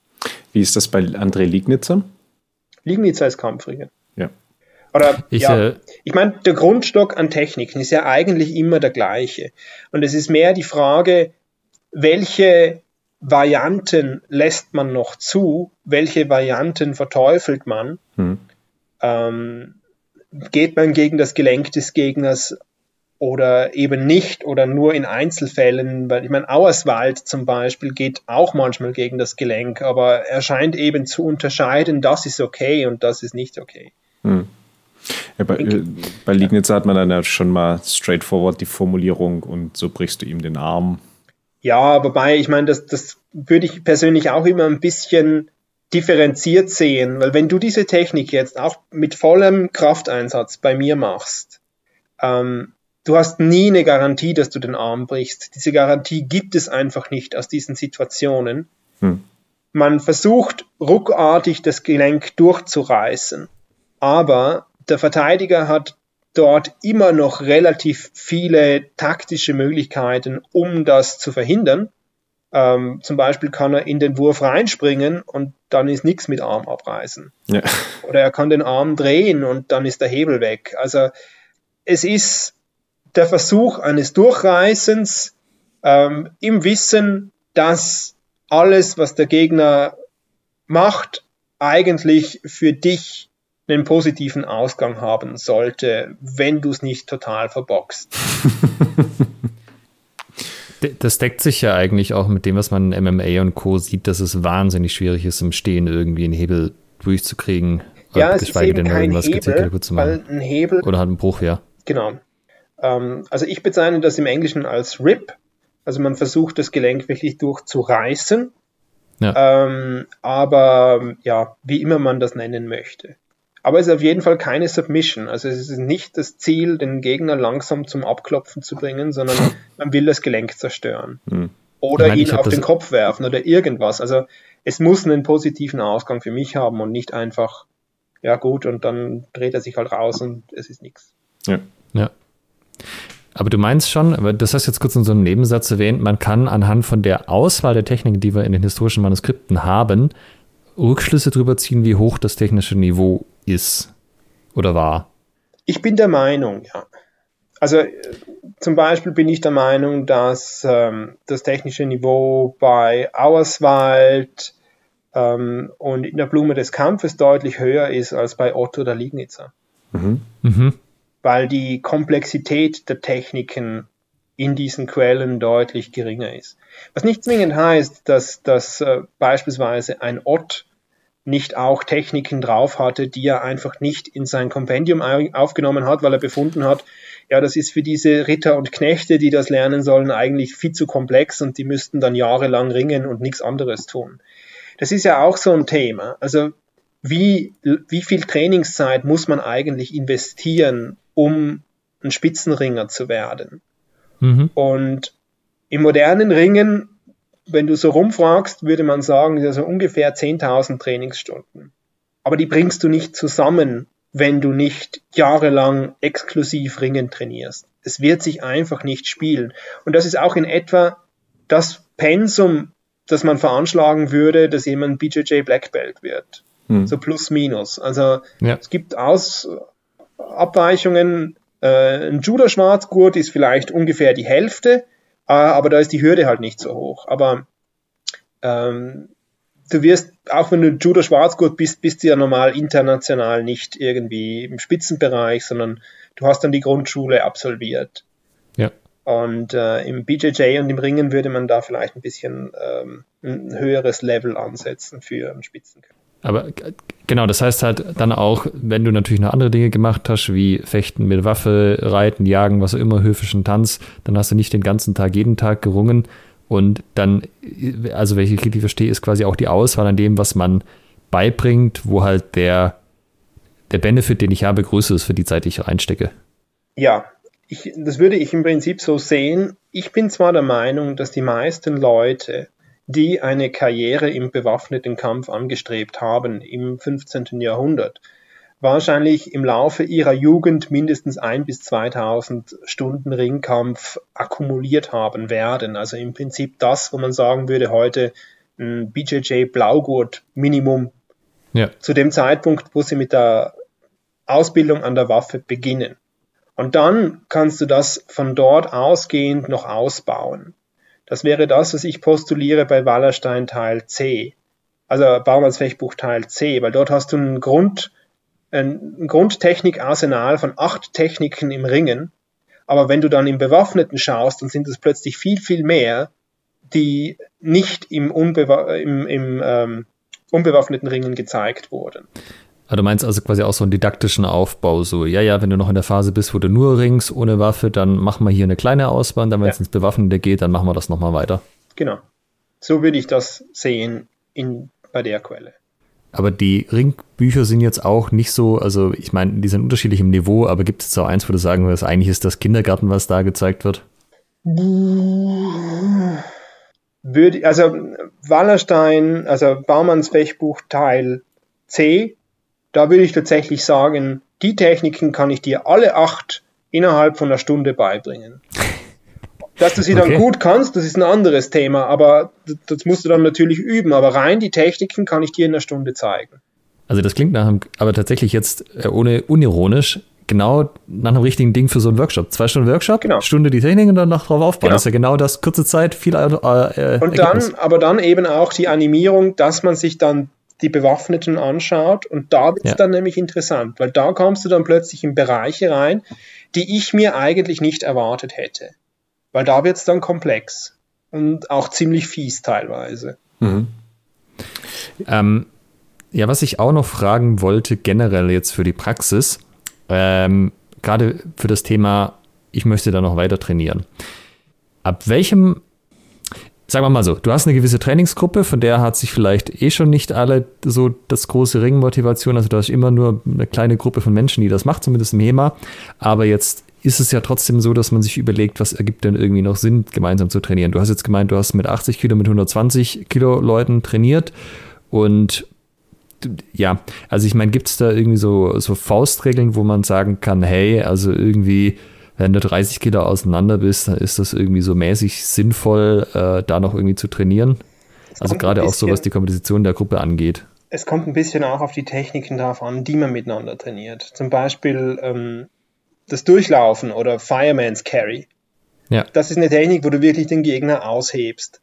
Und da ist dann eben nicht nur eine Frage des Gewichtsunterschiedes, sondern auch des Fitnesslevels.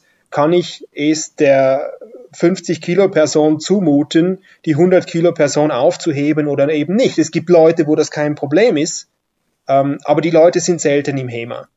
Ähm, das heißt einfach ein bisschen äh, Common Sense wissen, wie hoch ist die körperliche Belastung bei der speziellen Technik, die man versucht zu üben. Und ähm, wenn es dagegen um ein freies Ringen geht, dann gibt es im äh, Brazilian Jiu-Jitsu den Grundsatz, wie ist das, jede, jede 10 Kilo sind eine Gürtel, ein Gürtellevel. Mhm. Genau. Ähm, also ich hatte zum Beispiel mal einen Trainingspartner, der war 25 Kilo schwerer als ich, aber ich hatte einen Trainingsvorsprung von einem Jahr auf ihn. Äh, also ein Jahr mit 20 Stunden Training pro Woche. Ja. Und wir haben ein Jahr lang zusammen trainiert. Er hat keinen einzigen Punkt zusammengebracht gegen mich. Also das geht, das kann man ausgleichen, wenn das technische Niveau höher ist. Ähm, und es, äh, ja, also in dem Fall äh, war es tatsächlich so, dass ich ihm dann das Knie zerlegt habe und nicht umgekehrt. Aber das war meine Schuld, weil ich eben nicht so viel Gefühl hatte, beziehungsweise ähm, ja, äh, er versucht hat, einen Angriff von mir mit Kraft auszuhalten und dann habe ich halt die Körperstruktur dahinter gebracht und dann habe ich den Angriff durchgerissen. Also ähm, ja, auch da muss man vorsichtig sein. Also ein, ein ähm, kräftiger, leichterer Partner ist durchaus in der Lage, auch einen größeren Partner durchaus noch zu beschädigen. Hm. Und ja, also das ist jetzt auch nicht so, dass man da dann sagt, der ist noch nicht so lange dabei, ich lasse den mal ein bisschen machen, lass mich vielleicht auch mal werfen, dass er ein gutes Gefühl hat, sondern der muss schon, das muss er sich verdienen. Naja, also in dem Fall ist es so, wir, wir haben, wir wollten ja Leistungssportler trainieren. Ja. Und ähm, nee, also da hat es nicht, mein, mein Trainer hat das auch immer angeschaut und es war nie, dass er gesagt hat, du lass ihn mal machen, sondern der, der muss arbeiten. Und ein guter Hals außen und ein schlechten ist nicht schade. Ja. Also ich hack ja. immer nach, weil ich glaube auch dieses Leistungssportler-Mindset ist halt für viele Leute fremd, die das halt so ein bisschen breitensportmäßig ja, machen. Das ist sicher richtig. Und ich finde das einfach interessant, das auch mal einfach rüberzubringen, weil ähm, ich meine, man beschäftigt sich ja hier auch mit Quellen, die sich an Leute richten, die professionelle Kämpfer waren, zum guten Teil. Und auch die haben sicherlich ein anderes Mindset gehabt als Leute wie wir jetzt, die alle im zivilen Leben stehen.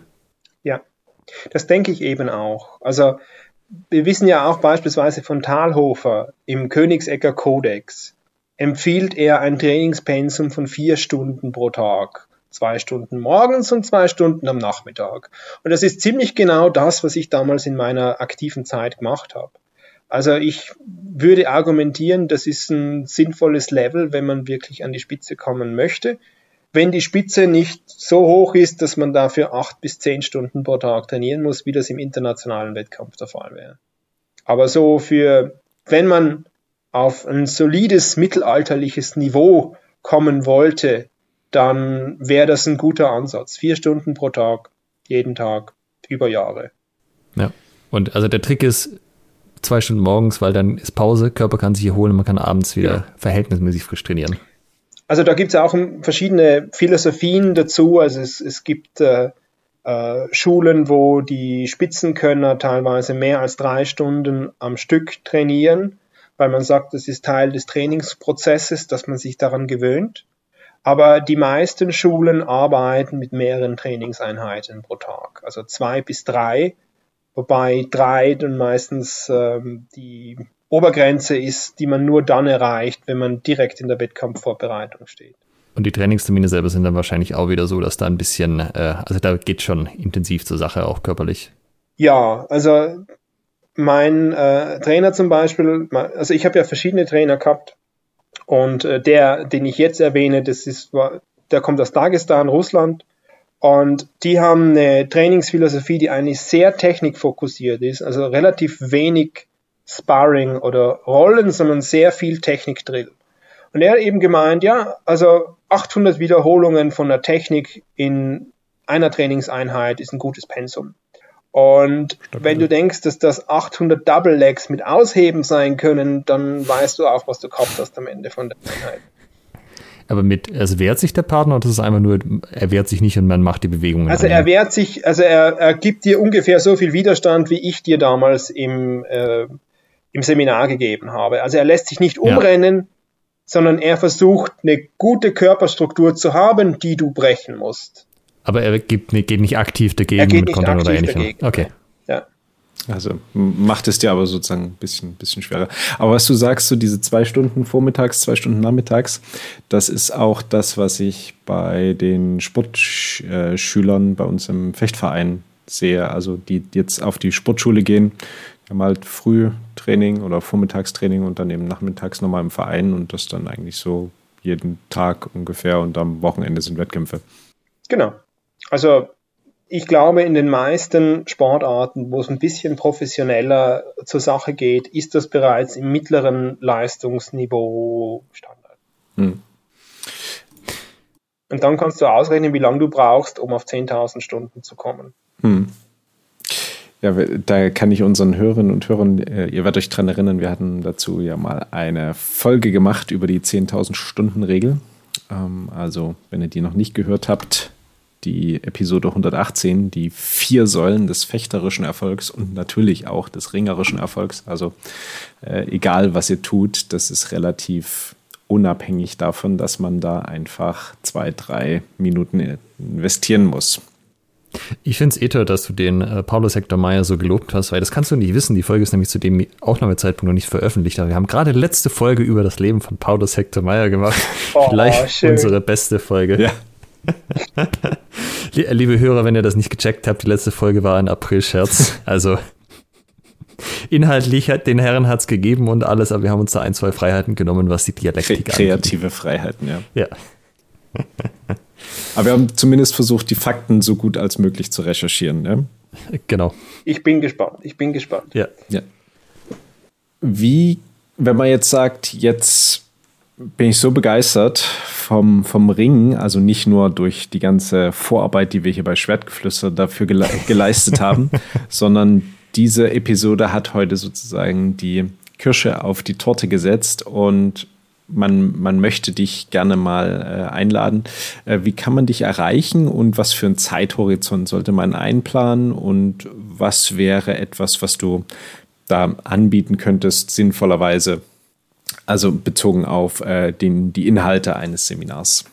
Also ich äh, gebe bei Vorträgen oder auch bei äh, Workshops in der Regel meine E-Mail-Adresse an. Ansonsten erreicht man mich über Facebook. Das ist eigentlich relativ unproblematisch. Ähm, Zeithorizont meinst du jetzt Umfang des Seminars oder Planungshorizont? Ähm, gerne beides. Also Planungshorizont ist natürlich auch ein, ähm, war eigentlich meine Intention. Wann kann, ja. ich, kann ich damit rechnen, dich nächste Woche einzuladen oder sollte ich das, das schon kommt irgendwie? sehr stark darauf an, welche Woche es ist.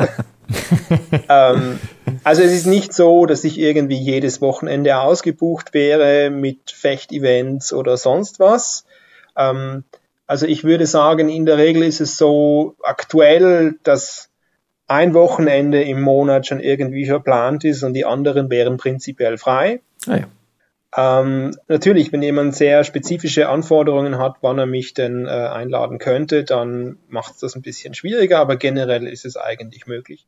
Ähm, was man anbieten kann, also wie gesagt, im Prinzip, ich bin eigentlich vertraut mit der Mehrheit der Quellen zum Thema Ringen. Das heißt, wenn du sagst, du möchtest meine Interpretation zu Liegnitzer hören, dann gibst du mir ein paar Wochen Vorlauf und dann mache ich dir Liegnitzer. Ähm, wenn du dagegen sagst, ähm, was hättest du im Moment im Angebot, dann ähm, würde ich sagen, ja, ich bin aktuell sehr tief in Baumanns Fechtbuch drinnen, das heißt, es würde sich natürlich anbieten, aber ähm, es ist dann auch eine Frage des Leistungsniveaus der Gruppe. Also wenn das wenn die Gruppe noch nicht so viel mit Ringen zu tun hat, dann würde ich eben tatsächlich Wallerstein Teil C machen, die acht äh, Techniken im Kompaktformat mit ein paar Ausblicken darauf, wie sich das dann entwickelt, wenn die Waffe ins Spiel kommt. Mhm. Ähm, oder ähm, ich muss allerdings dazu sagen, bei Wallerstein Teil C, ich finde nicht nur deswegen interessant, weil da eben diese acht Techniken drinnen sind, sondern weil ich der Meinung bin, man kann diese acht Techniken relativ gut miteinander verketten, also Kombinationen daraus erarbeiten. Ähm, da lassen dir eben Quellen ohne Text einen ziemlich großen Spielraum, weil du im Prinzip dein ringerisches Verständnis verwenden kannst und du kannst sagen, von der Position kann ich in diese Position kommen, also unterrichten wir das auch so. Mhm. Ähm, ansonsten eine weitere Quelle, die sehr viele Kombinationen bietet, ist Fiore de Liberi. Fiore de Liberi ist auch eine Quelle, die meines Erachtens nach vom technischen Niveau her relativ simpel ist, aber vom taktischen Ansatz her dir relativ viel Spielraum bietet. Also wenn du Fiores Technikketten kannst, dann bist du kein einfacher Gegner. Mhm. Auch wenn du jetzt nicht ein Spitzenringer bist. Und so zur Infrastruktur, wenn man dich einladen sollte, sollte man zumindest äh, so blaue Turnermatten haben, besser wahrscheinlich noch Judomatten, eine größere Fläche, oder? Ja, also irgendeine Oberfläche, wo man sicher fallen kann. Ähm, also wenn man mich fragt, wenn ihr draußen einen Grasplatz habt mit einem schönen Rasen, auch das kann funktionieren, aber dann ist man halt ein bisschen wetterabhängig. Mhm. Ähm, also das wird sich eher anbieten, wenn man mich über kurze Strecken einlädt, dass man kurzfristig umdisponieren kann. Machen wir doch nächstes Wochenende, wenn es jetzt regnet. Ähm, aber im Prinzip, also Gras ist eine legitime Oberfläche zum Fallen. Ähm, es sei denn, der Grasplatz ist knochentrocken, weil dann ist er bretthart. äh, oder es äh, haben sympathische Zeitgenossen dafür gesorgt, dass er übersät ist mit Glasscherben und Spritzen, dann würde ich auch davon absehen. Hm. Gut. Aber dann wissen wir ja Bescheid, wenn ihr einen sauberen Grasplatz habt oder Matten indoor.